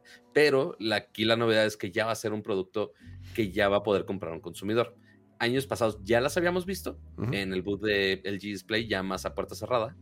pero principalmente se venden para cosas de marketing eh, o para eh, usos industriales o creo que en algún metro, no me acuerdo de qué ciudad, seguramente de Corea, este, tienen esos OLEDs este, transparentes y están en las pantallas del metro, una madre así. que Este, o sea que sí está muy innovador ese tipo de usos. Em, y después la otra, que sí es más probable que llegue a la casa de alguien, es las pantallas OLED inalámbricas. Inalámbricas, obviamente, no de la luz, o sea, sí tienes que conectar a la luz, pero ahora vas a poder tener una cajita donde puedes conectar todos los chanchullos, dispositivos, consolas que quieras, y sin cables vas a poder conectarte a esta pantalla eh, con 120 Hz y 4K, que está bastante bien. Digo, 120 Hz no necesitas más. Digo, las consolas de una, de Sí, que hay ahí. Ah, ah, dejaron, deja, yo sí vi el video y vi ahí algunas fotos del producto, pero sí dejaron muchas preguntas abiertas de, a ver, espérate, ¿y cuál es la tasa de transferencia? ¿Y cuál es el delay? ¿Y cuál es, y, qué pasa si temas de gaming es donde ¿qué, tan o sea, qué pasa si si se, si se interrumpe la señal? ¿Qué pasa si hay otras frecuencias que eh, sean que la señal no sea tan constante? O sea, toda la tecnología inalámbrica tiene más tiene muchas desventajas, tiene muchos... Eh, Correcto. Sí, da, más espacio a que haya un error. Exactamente. Entonces, eh, a ver, sigue siendo una televisión que como dices, Pato, sí la van a vender. Va a costar a lo mejor 50 mil dólares y va a haber algún, este, pinche loco millonario que quiera experimentar y gastar su dinero en una tecnología que pues no está como muy bien probada pero es como el panel, como es de la misma línea de la OLED que se doblaba, ¿te acuerdas que salía? Correcto, de la Signature. O sea, sí es, así la, de. línea Signature. Vamos a vender lo más elegantioso de la vida. Eso es, esa línea, básicamente. Eh, y sí, así es como lo, presentaron. Eh, yo, en lo personal, yo digo, güey, pues te estás ahorrando nada más un cable porque lo tienes que conectar a la luz, finalmente. Así es. Se me hace medio una. Ahorrando un cable. Se me hace mejor la solución que tienen de la cajita externa que se conecta por fibra, como con una fibra óptica. Es el, es el, One Connect Box. creo que es One Connect Box. Así es. en algunas teles Samsung y no me acuerdo si de otras teles también hace lo mismo. Pero sí, es un solo cable que justamente pues es un cable delgadito y ya lo puedes meter atrás de la pared o en una canaleta muy delgadita sin hacerla tanto de emoción. Eso se me eh, hace todavía mucho mejor que andarle jugando con Pero pues tecnología es justamente ya, si quieres, es nada más qué tan mamilas te quieres poner de que no se vea ni un cable a que se vea un solo cable. Pues ahí, habrá opciones. Digo, mm. digo, siguen vendiendo todas las demás teles normales, obviamente, que siguen estando increíbles, que sí, eh, principalmente OLED, obviamente, con el G, este, que sí son un poquitito más brillantes este año. Eh, pero fuera de ahí, pues la tecnología de los paneles es casi idéntica. Sí, a ver, y, es lo que, por, eso les decía lo de, lo de micro LED. Ese va a ser el siguiente gran salto a lo que pinta ser la mejor tecnología que pueda tener una televisión. ¿Por qué? Porque no son, al no ser OLED, al no ser orgánicos, no se desgastan, no necesitan un subpíxel blanco para emitir luz, sino que cada micro LED tiene el, los, los subpíxeles de RGB. Entonces, el color es lo más puro que se pueda. Obviamente no tiene un backlight.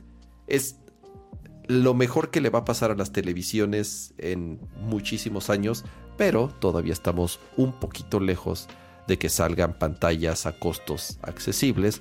Y entonces en lo que sucede eso, simple y sencillamente vamos a ver mejoras en la tecnología existente que ya está súper establecida, que es el, las, las, pantallas de LCD, de OLED y las que tienen un poquito menos tiempo de haber salido, los Quantum Dots, el QD OLED, que es esta variante del OLED que tiene ciertas ventajas, que emite luz azul, que se desgasta menos. Eh. Pero a ver, Cama. Mm. ¿Viste teles QD OLED este año en el CES? Solamente la de. Lo que pasa es que. Bueno, sí, la de Samsung, la segunda, la, nueva de Samsung, porque acuérdate que Samsung nada más tiene una, y la otra es la de Sony, que seguramente Sony la va a presentar en su evento. Es que aquí está lo curioso, lo que me super brincó este año. Este, digo, este año fui con Samsung, entonces vimos mucho lo de sus teles, hasta tuvimos sesiones de entrevista, la, la, la, Y pues sí, el line principal de Samsung, digo, ya mencionamos microLED, eh, que nada más lo hicieron un poquito más pequeño. Eh, Neo QLED, pues también este, lo hicieron también igual un poquito más brillante. Nada, este... No, ya esa tecnología ya se quedó ahí, ya no va a haber más avances. nada más con mini LED fue lo que le había puesto con Neo QLED, que habíamos hablado. Ahorita hablamos un poquito del software de todo esto. Eh, pero también agregaron, digo, también tiene las Crystal UHD, pero que no las presumen tanto. que son así las de super entrada. Pero lo que sí es que también presentaron unas nuevas OLED. Y así, nada más tú lo ves en el stand y nada más dice OLED. Pero es, pero, pero creo que es un tema de marketing, ¿verdad? Porque al final del día es QD OLED. Exacto. Eso es lo que se me hizo rarísimo. Yo de, güey, pero si lo tuyo, lo chido que puedes presumir, o sea, si le quieres ganar técnicamente a las de LG o Sony, que técnicamente son las mismas, pues vende la ventaja que tienen Quantum Dots. Y es de, no, no, no. Las vamos a llamar OLED también. Sí, porque la gente creo que el término QD OLED, QD no lo ubican. No, lo ubican y no les da confianza. porque has de pensar así de, ay no, eso es como otra tecnología que no es tan chingona como el OLED. Pero al contrario, el QD OLED es mejor. Es más chingón, sí. Claro. Totalmente. Nada más que no lo han, no lo han sabido marketear. Entonces, este año, en vez de que veas esas teles marketeadas como QD OLED, aunque lo sean, las vas a ver seguramente acá en México cuando lleguen, van a ser nada más OLED. Ah, este interesante, ¿eh? Interesante. muy... Número uno, interesante que lleguen a México, porque las la, del año pasado no llegó a México. Y la de, la de Sony tampoco llegó a México. Correcto. Ninguna de las dos, siendo las mejores televisiones que podías comprar el año pasado, no llegaron a México. Entonces, ojalá ahorita este año, tanto la de Samsung como la de Sony, que es el mismo panel exactamente, ya se puedan comprar aquí. Y se los digo de una vez, esa es la mejor televisión que pueden comprar hoy en día, ya que no existe el micro LED. Exactamente. Este, y al menos me dijeron que le van a hacer mucho énfasis a ese SOLED. Aunque son pocos los modelos a comparación de toda la línea Neo QLED. Pues es que es uno nada más, en tres tamaños seguramente. Creo que sí, creo que sí. Pero bueno. Eh, y ahora, eso es lo de la tecnología. Yo les dije, güey, pues la manera más chida de marketearlo es de, ah, sí es OLED, pero aparte le agregas es, ah, es OLED con Quantum Dot. Es como de, ah, tiene agregado, tiene más cosas, eso es más chingón. Este, pues tiene más sentido. Espero lo hagan así. A ver si, a ver si tengo algún sentido de marketing en algún, en algún punto de la vida. Pero eh, la gran innovación de Samsung este año, eh, al menos en teles, ahorita hablamos de monitores, es le invirtieron mucho a software este año de las teles. Entonces, parte de la transmisión de, eh, de streaming de Xbox en 4K, eso es uno que ya la telecama por fin ya tiene Xbox, entonces ya puede jugar Xbox. Aunque no tengo Xbox Live, entonces me sirve de pura madre. O te paso mi cuenta y usa Game Pass, maldita sea. este, ya lo estoy pagando, pues ya úsalo. Este, y... Pero no me van a dar mis achievements. Hijo de tu... Nada. No tiene... Todo, todo quiere este señor. Este así de equipo de Samsung le podemos o equipo de Xbox le podemos conseguir otra clave al señor para que no llore. Este, pero bueno. Eh, y la otra eh, es también la implementación. Eh, ya siguiendo con tema de gaming, está la Game Bar 3.0, que no sé si se vaya a actualizar a la tuya, que tiene algunas mejoras de, oye, puedes hacer zoom en el mapa y lo puedes mm, transmitir a tu dispositivo. Este, sí tiene unas cosas bien pinches locas. Este, y que también esas mejoras las puede hacer también en el contenido de la nube, lo cual está chingón. Eh, y la otra es que algo también muy temática es, es que ya SmartThings, que es justamente como se conecta a de Samsung, está integradas a todo el tema de Matter, todos esos dispositivos de casa inteligente, y que lo puedes conectar a cosas de, eh, con el sistema de Google, con el sistema de, de, Alejandra, para no decir el nombre de la señora, este, o hasta de HomeKit. Entonces ahí puedes ver en tu casita 3D, ahí ves los dispositivos de cada lado y los puedes controlar desde la, tele, lo está chingón. La integración de Hue es la que también traían estas Samsung. Esa también está muy chingona. Sí, ah. correcto. Ya con ese software, en vez de tener el Syncbox, que siempre hemos dicho de, güey, pues no se integra todo el software de la tele, este, pues, no está tan chido, tienes que comprar otro dongle. ahora ya puedes bajar la aplicación de Philips Hue y ya toda tu tele se va a sincronizar. Eso está nada más... increíble, güey. Eso sí me va a arder. Me va a arder más eso que no lo tenga mi tele que lo de Xbox.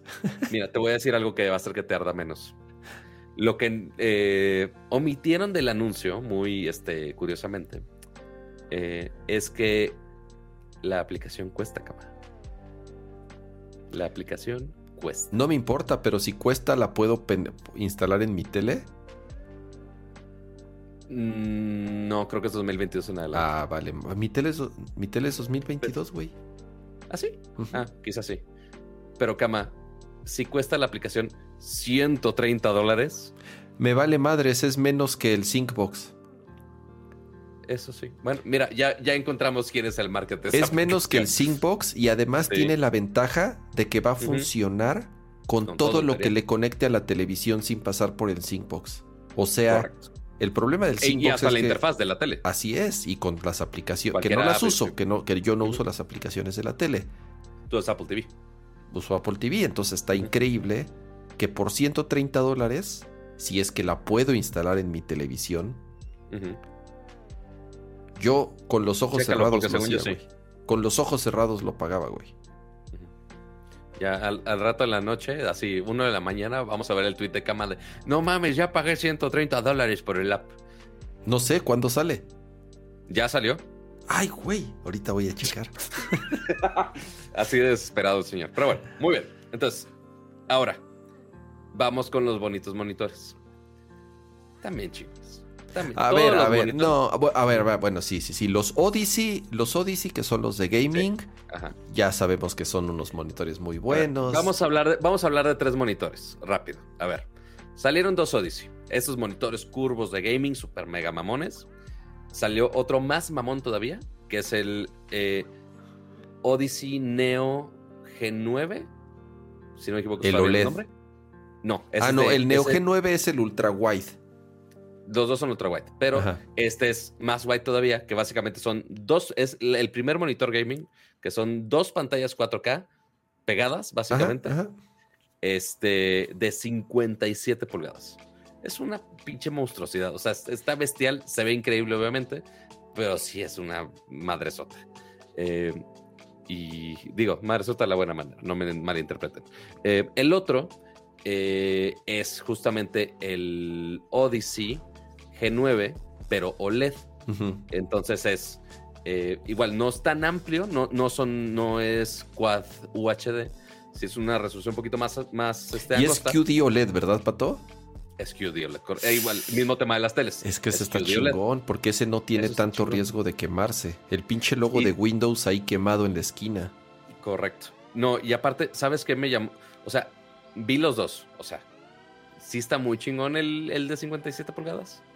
Pero híjole, el, el QD OLED me hizo ojitos con lo elegante que está. O sea, se debe ver espectacular. o sea, y así, así de delgadito. Qué chingón. Se ve muy mamón. Se ve muy mamón. Este, Hoy vi el video que subieron de los de eh, Linus Tech Tips. Subieron el video de, ese monitor de, CES sí se ve. Y el güey dice: me, cago de lo chingón que se ve este monitor. Sí, o sea, si, si me realmente me o sea, si por alguna razón mágica en la vida de güey, ¿te regalamos uno de estos? Híjole, yo estoy más tentado al OLED que al. O sea, por más que sé que seguramente el, el Neo, el Neo G9 va a estar más caro, siento que me atrae más, me hace más ojitos el OLED. Sí, sí, sí. En mi opinión, meramente no profesional. Pero bueno, el otro el monitor que Kama estaba esperando ver es no de gaming, que de hecho, o sea, ni siquiera me sé el, nombre, porque iba a decir, ah, el estudio display de Samsung, porque queramos o no, independientemente del nombre mamón que le quiera poner Samsung, es el estudio display de Samsung, este, que básicamente es un monitor de 27 pulgadas 5K. Casualmente, la misma resolución y mismas dimensiones que el estudio display de Apple. Y estoy seguro, Pato, que es el mismo panel. Porque este panel, el, panel que usa Apple, estoy casi seguro que es de LG. Acuérdense que Apple no, digo, Mm, Apple diseña paneles y puede hacer ciertas... eh, Viewfinity se llama. a- a- a- eh, eh, o, o sea, influir en, el, en, en la fabricación de ciertos paneles, pero no dejan de ser paneles de otras compañías. Correcto. Sí, así como, como cuando salió el de el que era del G en su momento. Ahora, el Ultrafine. este panel es... Sí, ahora que lo estoy pensando, este, este podría ser de LG y no de Samsung. No lo sé. No sé quién fabrique el, el panel de, de la, del estudio display. Es por primera vez una opción viable para alguien que tiene una Mac, que quiere un display y que necesita o quiere que sea 5K. Es el mismo tamaño, la misma resolución. Eh, dice, no es el mismo panel porque solo es HDR 600. Pues tiene los mismos nits que el Studio Display. Creo que el Studio Display tiene 500 nits o 600 nits, pero no se califica como HDR, no sé, el Studio Display. Ahora, un HDR de 600 nits no es HDR, ¿eh? no se dejen engañar. O sea, Hmm. Ah, eh, cualquier Le producto que, no. cualquier Sí, producto o sea, que que notemos que es el Studio Display, por más que diga Studio Display, no es el... Eh, ¿Qué era el Studio Pro Display XDR. Pro Display XDR. Sí, que tiene No llega a ese 1500, nivel. mil- 1500 nits. A ver, eh, ahí eso, eh, por eso, es, eso sí es HDR. Pero cualquier monitor, porque hay muchos monitores que dicen es HDR, pero es HDR 400 o HDR 600, ni se ve el HDR. O sea, no, no. Sí, no. A lo que voy es, si tiene un costo no accesible, pero definitivamente no va a costar lo que un estudio display. Ni a madrazos puede costar lo que un estudio display.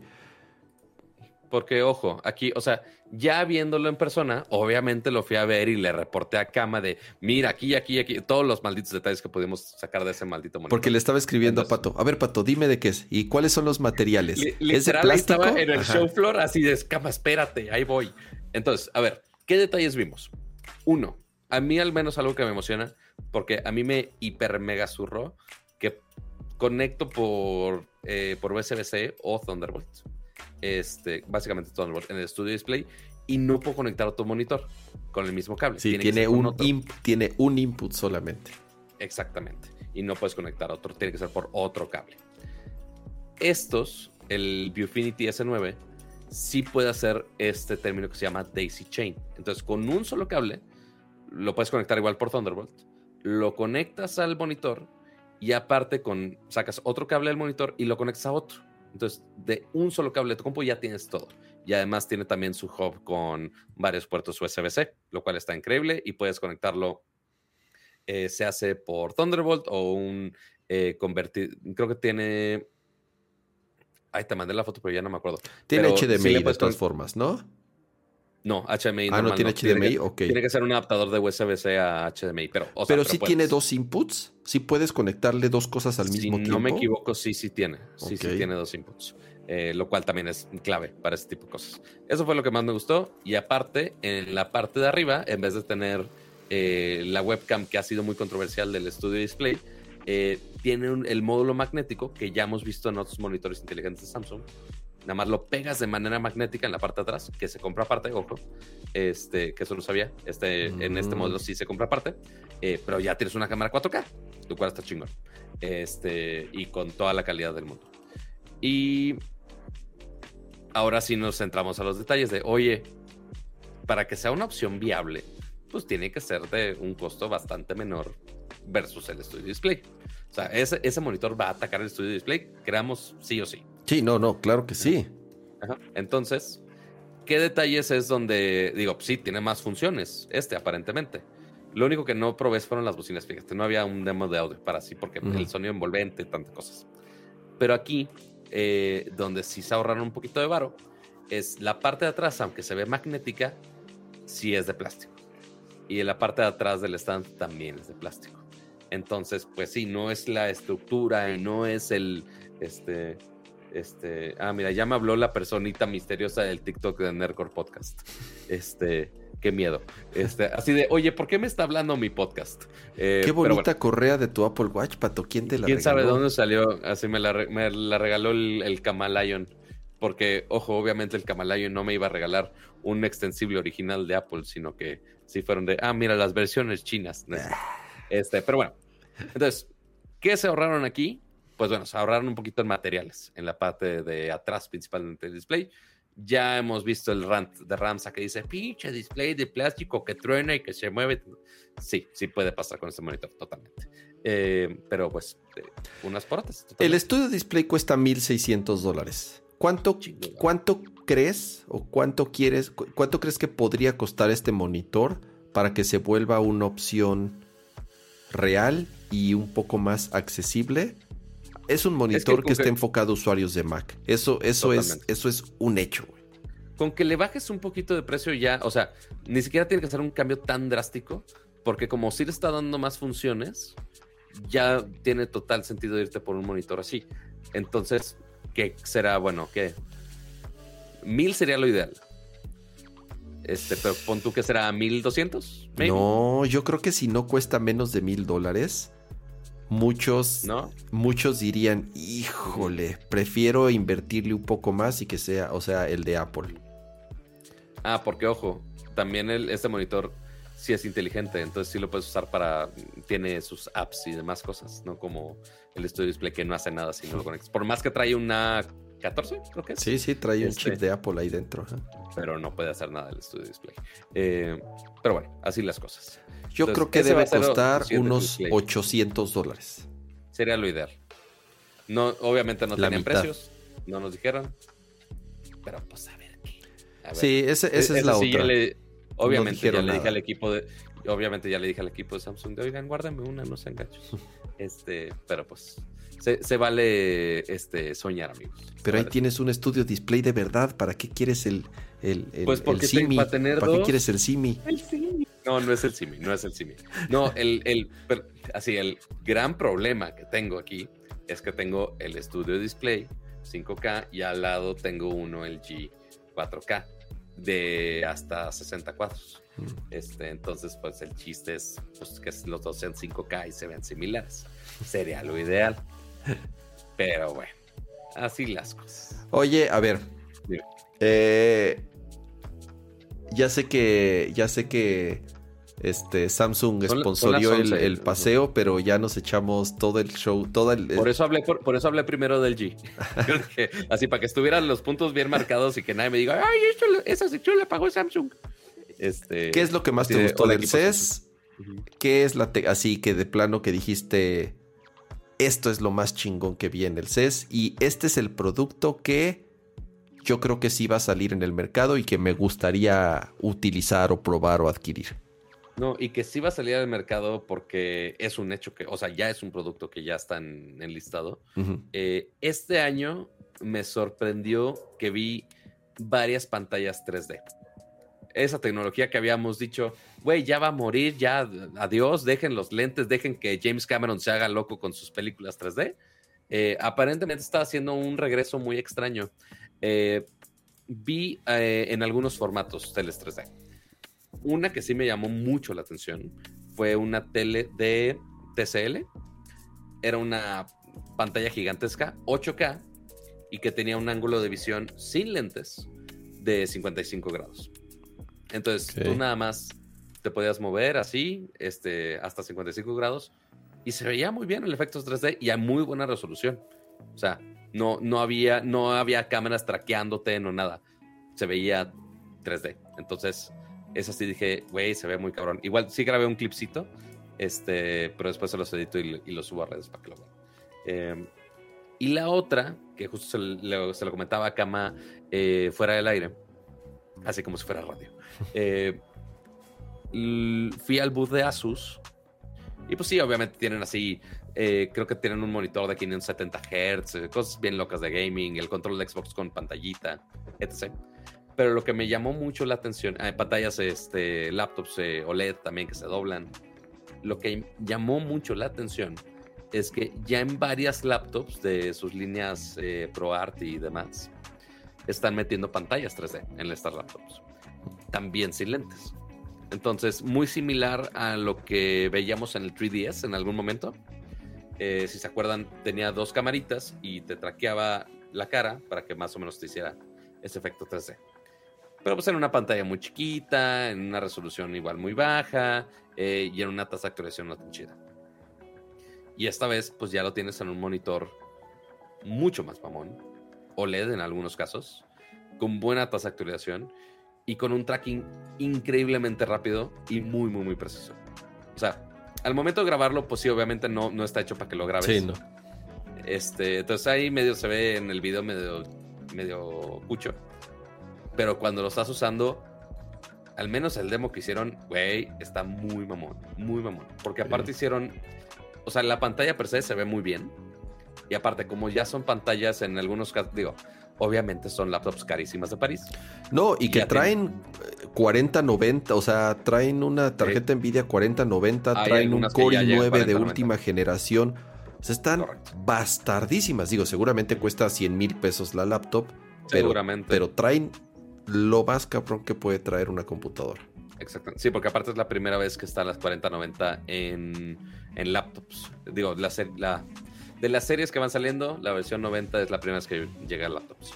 Eh, ¿Cuántas baterías tienes que, conectar? No sé, pero, pero ahí está. Sí, ya está, está eh, choncha la laptop, o sea, obviamente. Entonces, aquí como son pantallas OLED 4K que dividen la resolución para reflejar a cada ojo este, y tasas de actualización muy rápidas, tienes una experiencia bastante buena.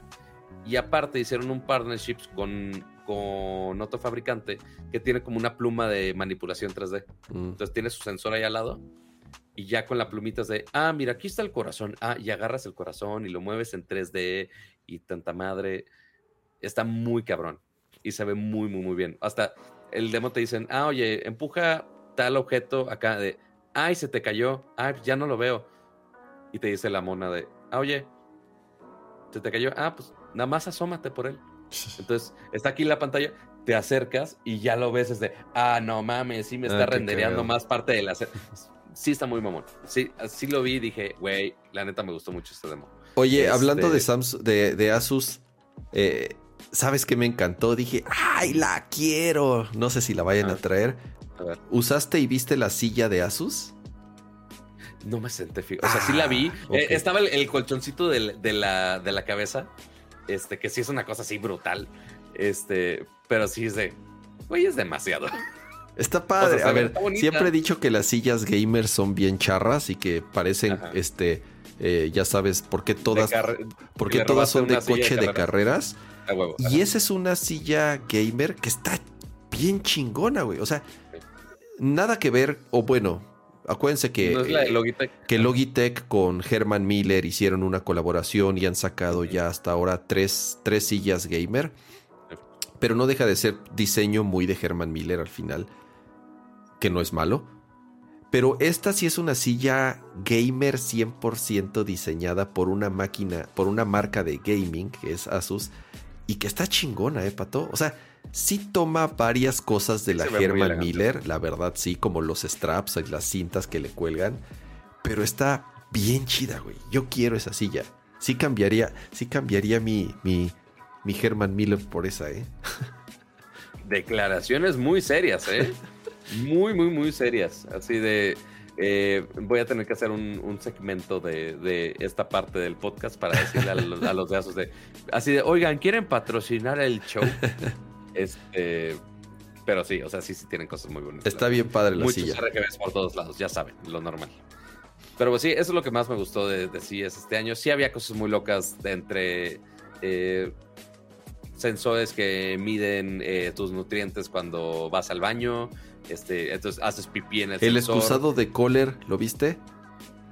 El excusado con el excusado de Kohler inteligente que lo han presentado como cuatro años seguidos. Ajá. Ah. Sí, justamente iba a decir, es como, güey, lo grabé para Milenio hace mil años. Sí, sí, lo han este presentado ya como por cuatro años. Este. Ya se va a conectar con Matter, imagínate. Seguramente sí, quiero pensar que sí. Pero sí, es un excusado con su bocina, luces LED, este, y Alexa integrado, Alejandra, perdón, espero que no se ponga loca.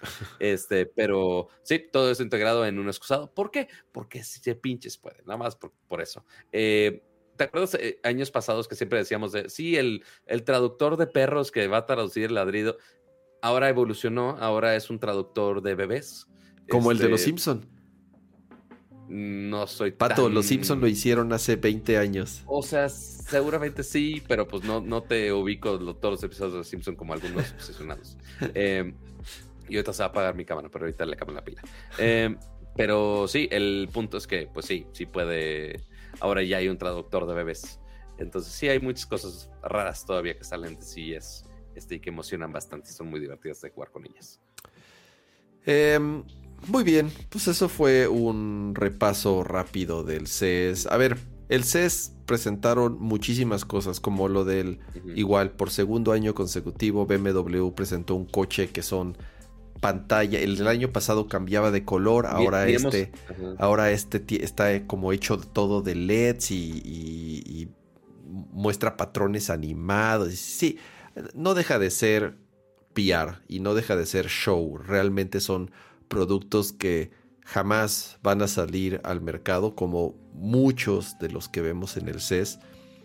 Y es parte del encanto el ver cosas que sí son como de película de ciencia ficción, pero también por otro lado siento que las marcas de pronto abusan en mostrar cosas que saben ellos mismos que jamás, como Razer. Siempre digo que Razer, los, los, los que hacen componentes de PC, año con año muestran, muestran madres que, que, que jamás... Esta, esta vez no estuvo tan bizarro los de Razer, ¿eh? Mo- O sea, yo creo que dijeron, no, a ver, ya, ya, ya somos el chiste, ya somos el chiste del CES, güey. Ya mejor vamos a mostrar cosas que sí van a salir. Y entre, en, creo que el último CES, bueno, no, el penúltimo, el 2020, Ujú. eh, creo que les habían robado uno de los prototipos de las pantallas extendibles que tenían. ah, Era, ya sé cuál. se hizo- hizo todo un pedo. Pero bueno, eh, este año tenían una barra de sonido que te traqueaba de dónde estabas, este, te- que tenía head tracking, Ya. eh, y una webcam gigantesca. Yo creo que es del mismo tamaño de los lentes de mi cámara. Este, ah, vi la o sea, sí, webcam. una madre. es una madresota. es como, una madresota. como lente, exacto, como lente de Sí, sí. cámara. Sí vi el video de eso. realmente lo es. O sea, y sí lo vi en persona y dije, güey, sí se ve bien chido. Sí está o sea, padre. neta, esa sí, esa sí, sí está chingona. Esa sí está chingona. se ve muy chingona. Esa sí está cool. este. Y ahorita que he mencionado escamas, se me olvidaba. Ligero detalle, porque sí, Sony no presentó teles, pero presentó un coche nuevo. ah, ya la colaboración con Honda, ¿verdad? Correcto. La colaboración con Honda Mobility. No había nombre. Ya se había anunciado que iban a hacer coches con los mil sensores de tecnología Sony, pero no sabíamos el nombre de la marca ni cuándo iban a empezar a vender coches. Ya sabemos sus datos. La marca se llama Afila, A-F-E-E-L-A. Este, pues ahí sus temas conceptuales de por qué se llama así. Ahí vean la conferencia. Eh, y este coche, lo interesante es que se va a empezar a eh, la preventa eh, 2025 para Ok. ya empezarse a entregar 2026. Ok. Y ahí eh, pudimos ver el coche, pudimos entrar al coche, jugar PlayStation dentro del coche, con las mil y un pantallas que tiene. Pero ni siquiera ni- está corriendo con Remote Play, ni siquiera está corriendo con, con hardware interno del coche. Yo ah, güey, no mames, el Tesla ya puedes jugar este Cyberpunk, güey. Faltó eso, pero bueno, este, pero sí, ya va a empezar Sony a vender coches. Eh, es una realidad que va a pasar en 2025. Muy bien. Y ya. Eh, pues esto fue un recorrido de qué fue lo que Pato fue a ver allá a Las Vegas. Y pasemos ya a la siguiente sección de este su podcast favorito. En su podcast favorito con la sección de videojuegos. Y que ni sé si sea su podcast favorito, pero ojalá y sí sea su podcast favorito. Espere- esperemos que sí. No, y Esperemos. lo peor de todo, eh, lo peor de todo es que dice Kama, ah, oye, pues sí, vamos a pasar, al- ya, ya fue todo lo que probó Pato, vamos a la, a la sección este, de videojuegos. Yo, Kama, pero vamos a seguir hablando de CES porque Sí, yo sé. A fuimos a, ver, jugar a CES con algunos juguetitos interesantes. ¿cuándo sale PSVR 2? ¿En enero o en febrero? En un- febrero, unas semanas. Ya, 22 ya está. febrero, si no me equivoco. Ya está a nada de salir PlayStation VR 2. Y ya lo jugaste, ¿verdad, Pato? Hubo un. Había un boot allá en el CES de PlayStation en donde estaban dejando jugar Fall of the, Monta- eh, of the Mountain, que es este eh, juego en VR de la serie de Horizon. correcto. ¿Qué te pareció, Pato? Pues mira, eran unos boots muy limitados que eran por sesiones y que los separabas en línea. Obviamente cada que entrabas ya estaba agotado. Mm. Fui el último maldito día y nada más pude entrar, nada más porque alguien canceló la, su- la suya en media hora antes. O sea, fue pura suerte. Pero bueno, pudimos probar por media hora Fall of the Mountain en PlayStation VR 2. Obviamente todo el hardware increíble, todo está súper bien hecho, se siente en muy buena calidad. Eso te iba a decir, Muy- ¿qué, qué tan cómodo es el visor? ¿Qué, qué- está muy pesado? Há- Háblame del, del hardware. Pues mira, a- o sea, obviamente de los controles no había tanto problema. Este, sí tienes el mismo grip similar a lo que sientes con el DualSense, pero un poco más ligero porque finalmente lo estás moviendo más. Pero pues con todo este retroalimentación háptica. Em, el visor sí lo sentí cómodo. Lo que sí se me hizo extraño es que sí involucra muchos pasos de setup de ajuste. Que no sé si eso vaya a tener que hacer cada sesión. No, que lo haces, O- yo supongo lo haces una vez, que ya te ajuste y ya lo dejas así, ¿no? quiero pensar. O sea, porque sí fue medio complejo, porque si es de, ah, póntelo aquí, ajustale acá, ajustale la, la distancia a tus ojos, porque, bueno, al menos con lentes sí pude jugar, lo cual es gran ventaja. Ok. Este, y la distancia de tus ojos, y después tienes que hacer el proceso, porque como ahora tiene eye tracking, tienes que hacer el proceso de que te siga tus ojos. Entonces es el setup nada más de, te quedas quieto y voltea arriba, abajo, a la, a la izquierda. Entonces ya más o menos detecta el cómo se mueven tus ojos, eh, lo cual funcionó bastante bien en el, en el demo. Eh, y hasta eso cómodo. Eh, no lo sufrí durante el, eh, la media hora de sesión.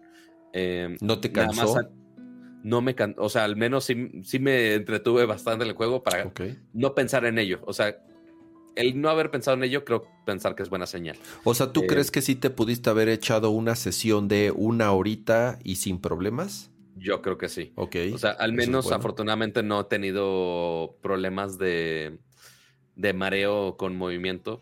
Este, y obviamente el panel, eh, no refresh rate, buena resolución, ayudan a que no te canse tanto esa experiencia.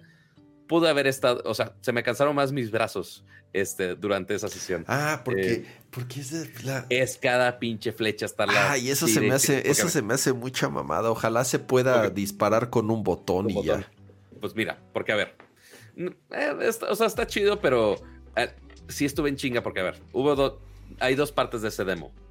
Uno, que era más eh, un poco show off de los gráficos, que eso, ah, ya se apagó mi cámara, maldita sea. Ahí voy. Bueno, mientras les explico. Sí, sí. Había dos partes del demo, partes importantes. Uno era un show off un poco del poder gráfico. Entonces estabas nada más sentado en una lanchita este, y podías ver cómo pasaba el, el maldito dinosaurio gigante, que eso es parte de lo que habíamos visto en el trailer, de hecho.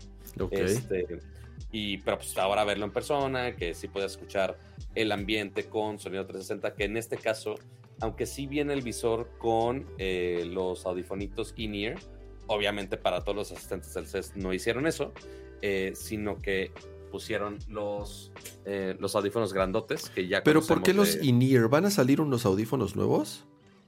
según yo vienen con el visor. Ah, o sea, con el visor van a venir unos, así, unos, unos, ear- unos ear- earpods, pues. Ajá, o estoy... No, sí, sí vienen, ya vi. Mm, Este, Sí, sí vienen como un- una diademita inalámbrica. ok. Este, pero pues obviamente por temas de salud no podían enchufarle eso a todo el mundo. Ujú. Este, entonces era la diadema muy similar a esta, pero la de PlayStation. Los audífonos de. PlayStation. Correcto, con su audio 360. eh, que son muy ligeros, entonces no estorbaban mucho. Eh, entonces ahí ya puedes ver los gráficos, increíble, todo muy fluido, este, y no te movías. Y ya después llegas a una parte donde, ah, oye, ya, eres libre, te puedes mover. Es como- uno esperaría que te mueves con el simple joystick y ya.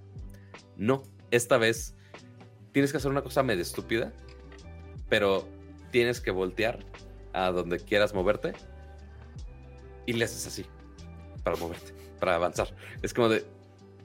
Me siento muy estúpido, pero bueno. O sea, no sé si eso atribuye más a que te marees menos, no sé. A que lo as- asimiles a un movimiento, no sé por qué. Pero dije, bueno, esa dinámica me la pude haber saltado. Lo que sí es que involucra mucho, muy al Horizon, es que hay mucho de escalar. Mucho. Este, Me cagan oye, los juegos donde hay que escalar todo el tiempo. pues aquí vas a escalar un chingo, cama. Este, entonces ahí tienes tus zonas marcadas, entonces tienes que estar ahí agarrando las, las orillas, de irte, irte empujando, o sea, porque si es mucho de que tú hagas el movimiento con tus manos, en vez de, eh, de moverte con el joystick, como estamos acostumbrados, es no, tú vas a jalar a hacer ese movimiento. Entonces ya tú vas escalando, vas a, moviéndote para las diferentes eh, orillas de, de la montaña, este, y pues la, neta funcionó bien. Y ya al momento que llegas hasta arriba, pues ya te jalas hacia arriba y ya puedes seguir caminando así. Y que, bueno, o sea, esa interacción del correr eh, no me encanta, pero sí el moverte y el estar escalando y agarrando ítems se me hizo bastante bien, muy precisa. Este, el tracking de mis manos siempre estuvo bastante preciso. Ok. Eh, no hubo pedos con ello. Todo, todo muy fluido, impecable, la verdad. ¿Qué tal se ve? La, las gráficas, la de resolución, el refresh. te iba a decir, no vi ni un pinche desperfecto en nada. En nada. O sea, si, o sea, si realmente me, me, enfoqué mucho en la experiencia, porque como era 35 minutos nada más, dije, güey, tengo que ir en chinga. Este, pero todo lo vi bien, todo lo vi de buena calidad, incluso cuando te acercas a la montaña, lo vi bien. No vi en algún momento de, ah, esa pinche textura la renderearon toda pinche. No, lo vi bastante, todo lo vi bastante bien, la neta. Este, habrá algunas cosas donde sí le meten más ray tracing que otras, eh, pero yo la neta lo vi. ¿Solo estaba ese juego? Solo estaba ese juego, no había otro. Entonces, ya llegas a una parte del demo donde ya te ponen el, bonito combate con las flechas. Eh, entonces es agarrar el arco con una mano y agarrar las flechas con el otro y ahí tienes el mismo sistema de picarle que el highlight o el, slow motion para ir atacando ciertos monstruos. Como funciona el combate es que te pone como en un círculo donde te puedes mover y tu enemigo está al centro. Al menos en este demo únicamente había un enemigo en cada sesión. Entonces era o el robot chiquito y ya si pasabas al siguiente nivel un pinche monstruo. y puede hacer dos cosas, o disparar hay, algunas cosas de los elementos en, eh, en el entorno de puedes agarrar comida y curarte, o puedes tirarle algunos barriles y que exploten. Muy como normal. Lo que se me hizo muy extraño fue la dinámica de esquivar y moverte durante el mapa. Muy similar a lo que les dije hace rato de, oye, en vez de moverte con el joystick, tú tienes que empujar tu movimiento. Entonces tú tienes que hacer un gesto, le dejas picado a, no me acuerdo si era cuadro o qué era, y tenías como que empujar, así para hacerte para allá. Ok.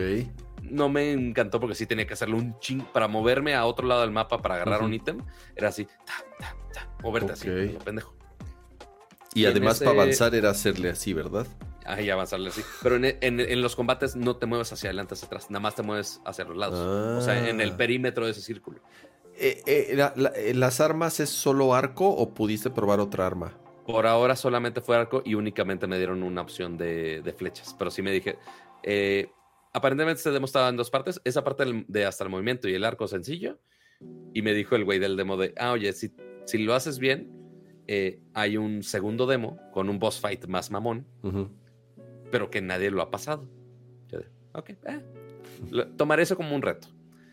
Entonces, igual, como no te dan las flechas mamonas, no nada eh, y apenas te están explicando así que puedes interactuar para atacar. Y como son las flechas más básicas, es todo el maldito tiempo, ta, ta, ta, esquiva, ta, ta, ta, en friega, güey. O sea, sí, estaba, o sea, sí me tardé unos cinco minutos nada más en ese boss. Y al menos lo que me dijeron, eh, no sé si me emitieron por convivir, que fui el primer asistente fuera de empleados que pasé el maldito de. Entonces, así me, Estrellita dorada. Este, Fue porque le gustaste. O sea, está guapo, pero no, no. Este, ni me dio su número, qué chiste. Pero sí, o sea, esa experiencia de estar sacando la flecha una y otra y otra. Sí, tuve, tuve un issue técnico, nada más que de repente en ese demo el arco se trabó en esta mano. Y aunque sí se supone que sea un gesto que lo puedes cambiar de mano, eh, no funcionó. Entonces tuvimos que calibrar otra vez las cosas ya para que el arco estuviera en esta mano y ya pudiera apuntar. ¿Sabes qué es lo, lo extraño también, Kama? Si, has, si has usado un arco y flecha o si alguien del chat ha usado un arco y flecha, cuando apuntas... Pues de la feria, pero no así de verdad. Ok, pero pon tú, oye, estás apuntando así O sea, inclusive así viéndome en este momento. Si estás apuntando, ¿qué haces? Cierras un ojo. Naturalmente cierras un ojo. Claro, y entonces lo que sucede con un, con un visor VR es que dejas de ver el 3D. Dejas de ver el 3D. Pero lo raro es que sí me ayudó a apuntar mejor. Porque no estás asociando dos imágenes para apuntar, sino nada más una. Ya llega un punto donde no tienes el tiempo para apuntar y más con ese pinche boss fight que es una y otra y otra y ya no te, da el tiempo. Este, pero sí, extrañamente tenía que cerrar un ojo para apuntar mejor en algunas cosas. Qué cagado. Eh, pero el demo lo disfruté bastante. Sí fue muy cansado el estar haciéndolo esto de las fechas, pero igual como me decían, más adelante desbloqueas. Eh, uno, puedes aprender más del entorno, desbloqueas más armas, eh, pero todo técnicamente, excepto ese pequeño glitch del arco, ya todo funcionó increíblemente bien. Va, habrá que ver qué tanto dura el juego en general. Este, para que valga comprar el visor de 550 dólares y aparte el juego. Bueno, no, y en México, ¿qué vimos que costaba? 18 mil o 17 mil, una locura así, ¿verdad? Más o menos. Eh, a ver, ya, ya haberlo probado y ya, eh, o sea, sentirlo y todo eso. Juegos como Resident Evil 8 que va a salir en VR, sí te latería, o sea, si dices, ay, va a estar bien chingón jugar Resident Evil 8 con esta todo madre. o sea, seguramente va a estar chido, pero el chiste va a ser, ok, ¿cuál va a ser, qué tan optimizada está la experiencia? O sea, este de Horizon estaba muy bien. El Resident Evil 7 VR estuvo bien chingón, güey. Ese sí, para que veas, no lo probé. Debería. Pero. Sí, o sea, seguramente va a ser eh, algo similar, eh, pero pues con, con Resi 8 ya con gráficos un poquito más avanzados. Pero pues, digo, todo depende de que tan bien lo implementen cada quien. O sea, si esta de Horizon es más o menos esa experiencia, pero cada vez va aumentando un poco de nivel, ok, creo que sí me llama la atención. Si el de, el de Resident Evil nada más va a ser un shooting rings de zombies, pues sea, me podría medio valer un poco madre. Este, habrá que ver qué le agregan o qué no le agregan. Tú, o sea, ¿no, no, te pareció que este juego de Horizon, digo, va a ser difícil hacer, emitir un juicio con, con, con el tiempo que le dedicaste, que es el gato? Sí, yo dije, güey, algo está sonando en mi casa, qué extraño. Y sí, eh, esta señora ha estado más roñosa de lo... ¿Qué quiere Chocoflan? Quiere atención. Ya, tienes tu atención. ¿Algo más? ¿Se le ofrece algo más? Sí, no, ya no quiero nada está bien. Ahí, se queda. Ahí se queda, en, el bowl de Chocoflan. Eh, lo que te iba a preguntar es, ¿no crees que este juego es una experiencia más arcade? O sea, ¿tú crees que así puede ser todo el juego como, como una experiencia arcade y no realmente un juego ¿eh? de aventura y puzzles y bla? No, no sé. Sí, o sea, los puzzles no llegó a ese punto porque sí había algunas cosas donde el puzzle era más o menos escalar a ciertas zonas oh, y buscar de, oye, ¿cómo está esta casa colgando en, el, en esta montaña? ¿Cómo entras para encontrar la llave y, pasar a la siguiente zona? Ok, entonces ahí es un puzzle un poco de moverte y llegar a esas partes. O, sea, no, es como un mundo abierto como Horizon. No, no tanto. Sí, está más marcado el, path que tienes que seguir. Sí hay algunas opciones de paths, pero muy, muy, muy pocas. Eh, al menos en el demo, por supuesto. Em, pero eh, había algunas partes que tenías que activar algunas cosas con las flechas, había algunas partes que tenías que, moverte a ciertas zonas para agarrar cierto ítem eh, o para activar algún interruptor. Pero sí, ese sí está pensado para que toda la experiencia sea un balance entre navegar, escalar, ese, explorar el entorno y estar atacando en estos un poco más arcadish eh, el estar en este perímetro donde estás atacando a los distintos monstruos. Habrá que ver si también agregan varios enemigos en la misma escena. Al menos en los dos demos que me pusieron de batallas, era únicamente un monstruo al centro. Pues está bien, Pato. Hay, hay cuando, hay cuando, ojalá si te manden o nos manden uno para probarlo, pues ya les contaremos nuestras experiencias adicionales. hola amigos de PlayStation, queremos jugar más cosas. Gracias, bye. Sí, la, verdad sí, sí, me, sí tengo muchas ganas de, de, probarlo. Eh, a ver, Cuac, igual para ya ir cerrando este changarro, ya estamos llegando a las dos horas. quería cerrar esta emisión con cuál es la tecnología, el gadget, el producto que más esperas este año, cuál es el juego que más esperas este año y alguna predicción de algo que vamos a ver este año. Me la pones bien difícil, camaleón. Ah. así, no estudié para el examen, joven. este. Porque, o sea, hasta me pones a pensar de, güey, ¿qué, A ver, Chocoflan, ¿me puedes soltar? Gracias, qué amable. Este, si las garras así, de. ¿qué, ¿qué, puedo esperar? Estar vivo y que no me mate la gata, de este, de preferencia. Pero Casi, no sé si tenga pocas expectativas. A ver, fácil. ¿Qué este juego es el que más esperas este año? Lo estoy, que no sea Breath of the Wild. Que no, bueno, que no sea este. Es que, es que me limitas mucho, Kama. Porque, o sea, justo estaba pensando, güey, ¿qué juego va a salir este año? Starfield no. Porque no es mi tipo de juego, lo siento. Y no va a salir este año, me perdonen. No, Starfield sí. Se supone que sale ya en poco tiempo, ¿no? Ah, no sé. Estaba, estaba leyendo rumores de que va a haber un showcase de Xbox y que no van a mostrar nada de Starfield. Eh, correcto, así fue el titular. De, ah, oye, pues sí, va a ser como un. Es como de indies de Xbox. Este. Y ya ahí queda. A ver. El, el, remake de Dead Space sí lo quiero probar. Ok. ¿Probaste el, ¿probaste el demo de Forspoken? Sí, está bueno. Sí, está, está fluido, está interesante. Está, está bueno el juego, ¿eh? eh yo creo que sí le voy a entrar a, Forspoken. Este, y que, ¿cómo se llama? El de. Que están intentando hacer que la pulserita mágica hable menos. que, la gente le estaba cagando que hablara ah, tanto la pulserita. Es que, ah, bueno. Eh, opiniones. Como que lo quisieron hacer muy Destiny. No, pero sí este, es, sí, pues sí. Eh, es un problema común en los juegos modernos. Eh, Star Wars Jedi Survivor. Sí lo quiero probar. Ok. Es, el, primero me gustó mucho. Mucho, mucho, mucho, mucho. Es decir, lo acabé completito. Digo, es el mejor juego de Star Wars, la neta. Creo que es el mejor juego de Star Wars que. Bueno, no, muchos van a decir que Knights of the Old Republic. Pero por lo menos este de eh, el, que dices es, es, un muy buen juego de Star Wars. Eso sí. Este, fuera de ahí, realmente no tengo. O sea, Breath of the Wild, obvio. ¿Cómo se llama? ¿El, ¿El, Breath of the Wild 2? Ya tiene nombre. Tears of the Kingdom. Tears of the Kingdom, sí es cierto. Este, y también, eh, digo, esta va a ser una estupidez, eh, pero hay un juego eh, que va a salir en Game Pass que se llama Party Animals. Ah, ya sé cuál dices. Es un juego de pelea con animalitos adorables. Ya sé cuál dices, sí. Que es como una mezcla entre Smash y... Y Fall Guys. Y Fall Guys, así es. Ajá, y se ve adorable. Entonces, sí, a huevo, quiero pelearme con la gente ahí. Este. Y ya, básicamente.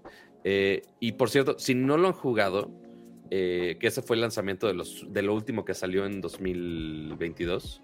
Eh, si tienen Game Pass, por favor, vayan a jugar High on Life. Está bien chingón. Este, que es de los creadores de Rick and Morty. Este, ah, es como un shooter, ¿no? es como un shooter que las, que las armas hablan con la voz de Rick y la, digo la voz de Morty. Este, entonces está muy que obviamente el humor de, los mismos casos de Rick y Morty está muy chingón. Es rompió récord del juego más descargado de Game Pass también. Mm. Este, y no me acuerdo, no, no ganó premios de nada porque no había salido. Eh, pero pero sí es muy recomendable si tienen Game Pass. Después te paso mi cuenta para que lo juegues, cama, por favor. Este, te diría que lo jugaras en, PC, pero pues, pues ¿cómo, cómo, Este, y yo la, Te diré algo, Pato, te diré un secreto. Tengo miedo. Compré un Steam Deck. Tras, no sé si sea Steam Deck compatible, pero vemos. ah, sí se puede instalar Game Pass, eh, pero es de cloud. O sea, Game Pass de, la nube, pues. Ah, qué chingadera. Así que chiste. Sí, no. Pues, técnicamente le puedes instalar juegos de Xbox, ¿no? Le podrías instalar Windows, le puedes instalar ah, Windows y... No, qué hueva. Pero es un desmadre, así es. Sí, no, no, no, gracias, chavo. Que seguro también debe estar en Steam, ¿eh? Este, pero, o sea, después lo checas. Sí, si está en Steam, sí se puede. Pero bueno, sí, muy recomendable. A ver, ¿tú, Cama? Sí, porque gadgets del 2023 que espero, pues realmente no tengo nada en lista todavía. Mm, a ver, juegos que no son Tears of the Kingdom, que obviamente está en la lista de el 99% de las personas, o bueno, del 100% de las personas que tienen un Switch. Eh, Final Fantasy XVI, obviamente. Naturalmente. Eh, um, no sé si salga. Va a salir el Chapter 2 de Final Fantasy VII? No sé si salga Armor Core este año. Mm, sí. No sé si salga, si salga Armor Core. Pero si sí, pues obviamente el, nuevo Armor Core. La expansión de. Yo quiero pensar que va a salir una expansión de Elden Ring. Eso es muy posible. Yo creo que va a salir una expansión de Elden Ring y eso sería eh, del top que quisiera obviamente jugar este año. Diablo 4, tiene razón Jesús. Diablo 4. Me muero por jugar eh, Diablo 4. Fire Emblem, Pato, sale como en una semana o dos. ¿Ah, sí? Sale un nuevo eh, eh, Fire Emblem Engage, que es el primer lanzamiento fuerte de este año. Bueno, aunque es un juego muy de nicho, es, es, es un juego que desde que salió Three Houses en, en, Switch le fue muy bien a Three Houses. Entonces espera que, a, que este siguiente, que este nuevo Fire Emblem le vaya muy bien. Y sí, sí, le tengo muchísimas ganas de jugar Fire Emblem. Obviamente Fire Emblem está en mi lista. Eh, que muestre el Steam Deck. Todavía no me llega. Lo pedí apenas, lo compré antier. No, lo como el lunes o el fin de semana. Obviamente le llegó a un amigo que vive allá en Estados Unidos. Porque como sabrán. Lo bueno es que sí está llegando relativamente rápido, ¿no? Rapidísimo. Menos de una semana. Eso es. Por eso oh, me animé. Porque el problema del Steam Deck es que no había y tenías que esperar meses. Bueno, como todo, como todo el año pasado, comprabas algo y tenías que esperar meses para que te llegara. Ahorita ya el Steam Deck lo pides y te llega a mí. Bueno, por lo menos le llegó a casa de que andaba por aquí, Lechu, saludos. Ya le llegó a, su casa el güey ya me mandó fotos para hacerme sufrir. Entonces, este, eh, yo espero me lo pueda estar mandando en una o dos semanas máximo. Eh, y entonces, pues ya les, les, les platicaré qué onda de, del Steam Deck. Pero sí. ¿En qué, ¿En qué parte del mundo está, Cama? Lechu es el que está en, en, Texas. Es, es, el que te dio, el que fuiste a visitar cuando que te dio mi Analog Pocket. No, te ¿O de qué hablas? Híjole, te, te, diré que si voy a San Antonio no esta semana o no. ¿Vas a San Antonio esta semana? No lo sé, voy a ver.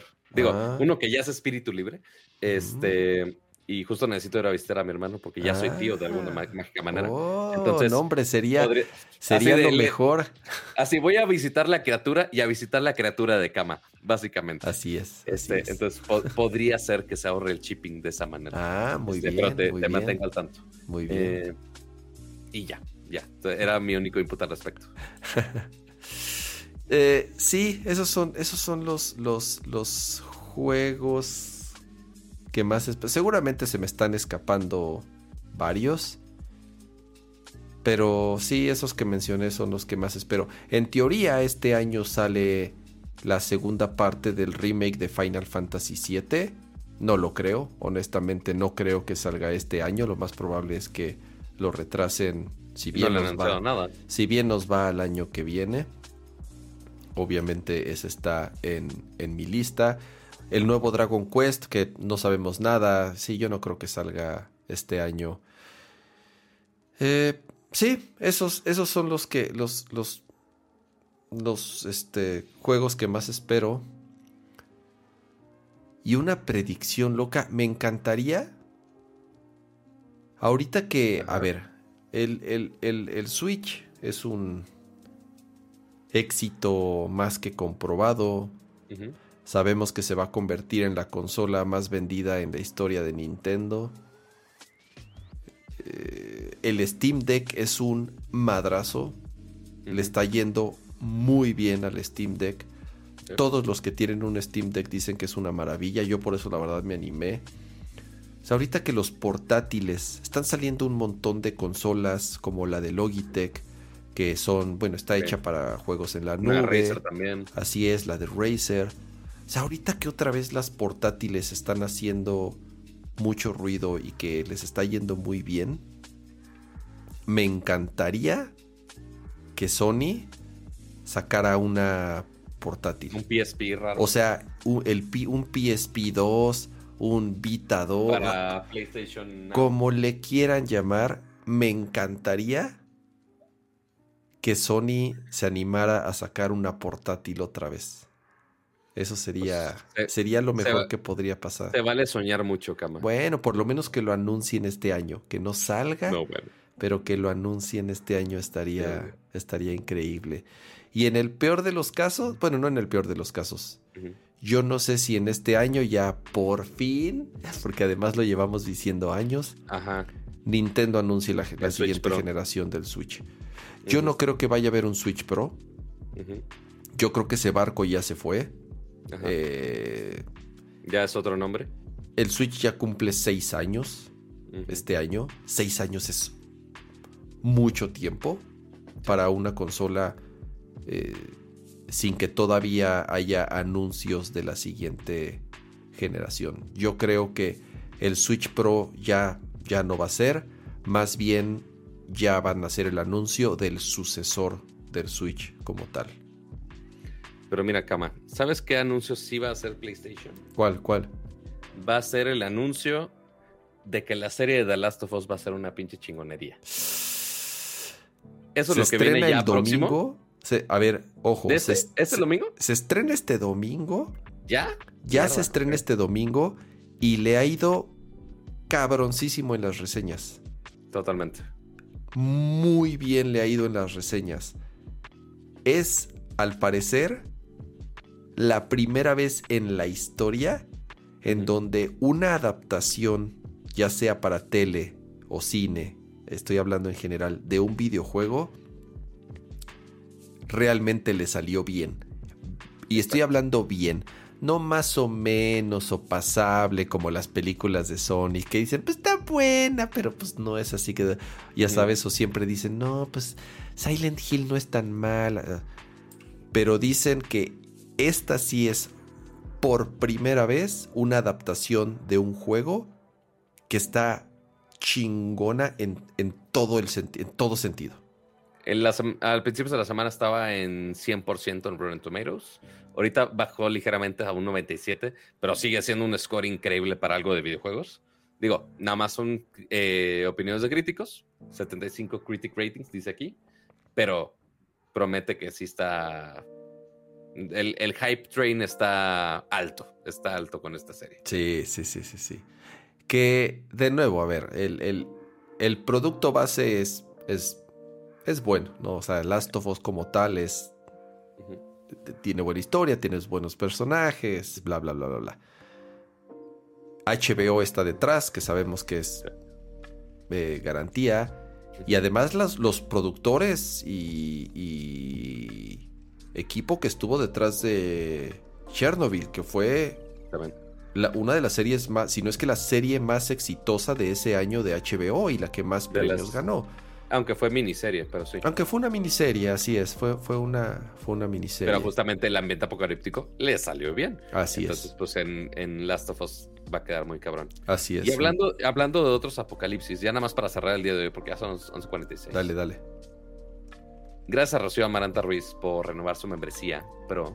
Y justamente, eh, también dice Sergio Flores, eh, me estoy esperando que salga The Last of Us para PC para poder jugarlo. Ver la serie me puede llegar a arruinar la experiencia. Ah, yo no, creo que sí, bueno, no, no, te digo algo. No lo sé, Rick. Ojalá, ojalá la serie sea diferente a la historia del juego.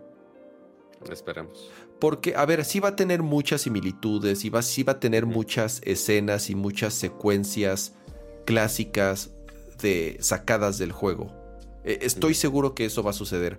E incluso la primera, o sea, cómo va a abrir la serie, a huevo tiene que ser como abre el juego. Que Totalmente. por, por spoilers no vamos a decir, pero a fuerza tiene que ser como abre el juego. Es, es, es, eh, es parte importantísima de la historia. Pero ya lo que sucede después, y sobre todo cómo con... porque la otra es hasta dónde va a llegar la primera temporada.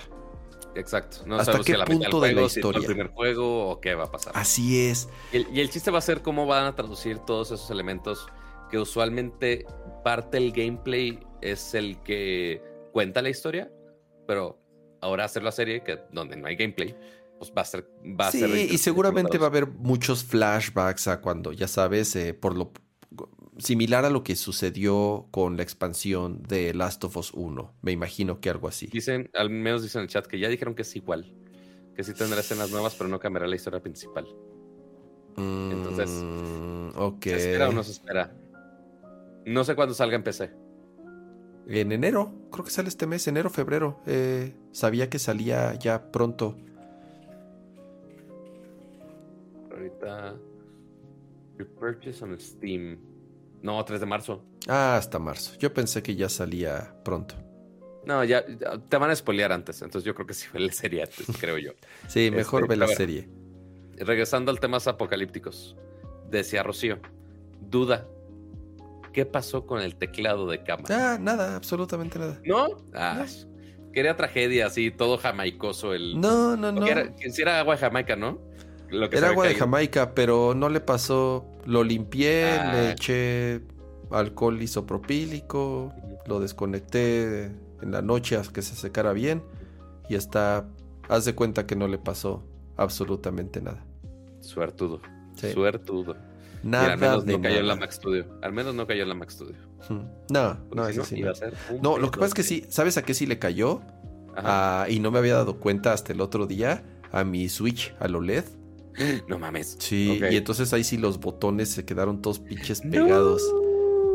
Entonces ahí sí lo tuve que desarmar y limpiar por dentro. Sí me costó, sí me costó trabajo, pero ya que, o sea, quedó perfecto. Los, pues. los Joy-Cons nuevos de Splatoon. Esos, esos, esos. O sea, está bien que le quieras echar manchas de pintura porque es Splatoon, pero no de Jamaica, cama, no, de Jamaica. Sí, se, sí se quedaron pegostiosos, pero ya lo limpié bien y ya quedó como, como si nada hubiera pasado.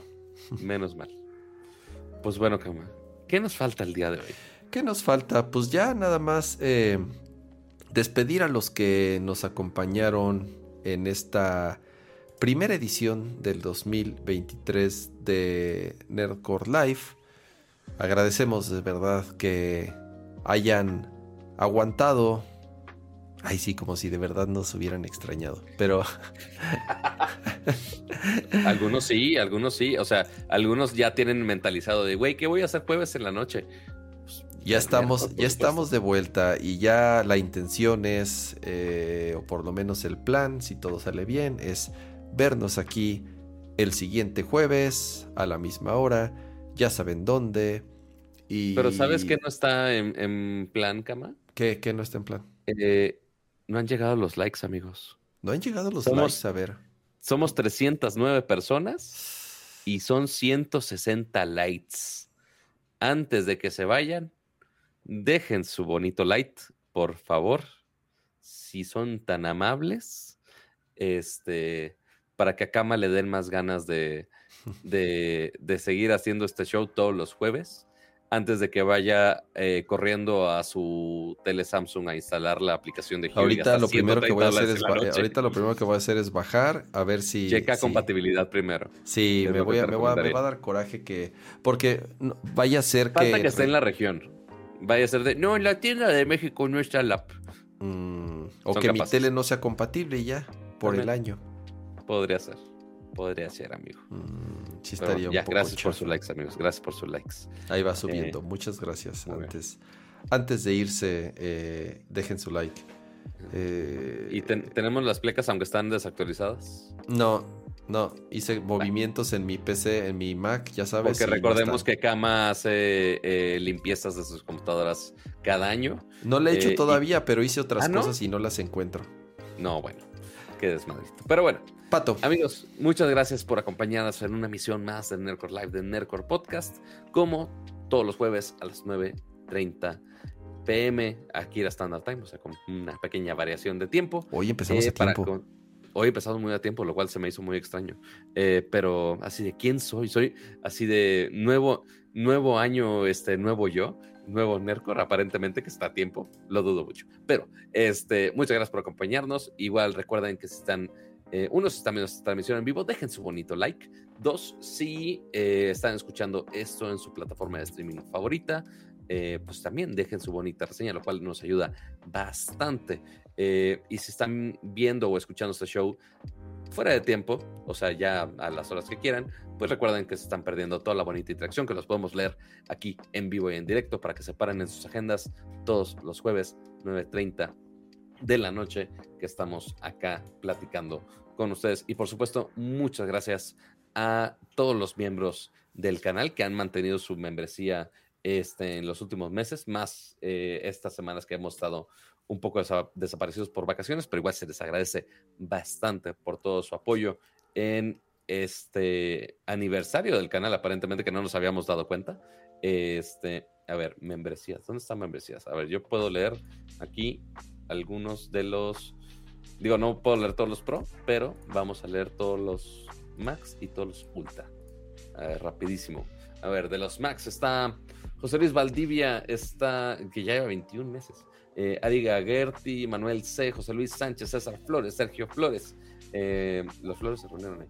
Eh, Rodrigo Beltrán, Adolfo Chavar, eh, Chavarri, Pablo Muñoz, Gabriel Consuelo, Arofline, eh, Luis Aguilar, Santi, Yamacer, Lalo Villalobos, Adriel Macedo, Rafael Suárez, Nats Chopper y Geek Blitz.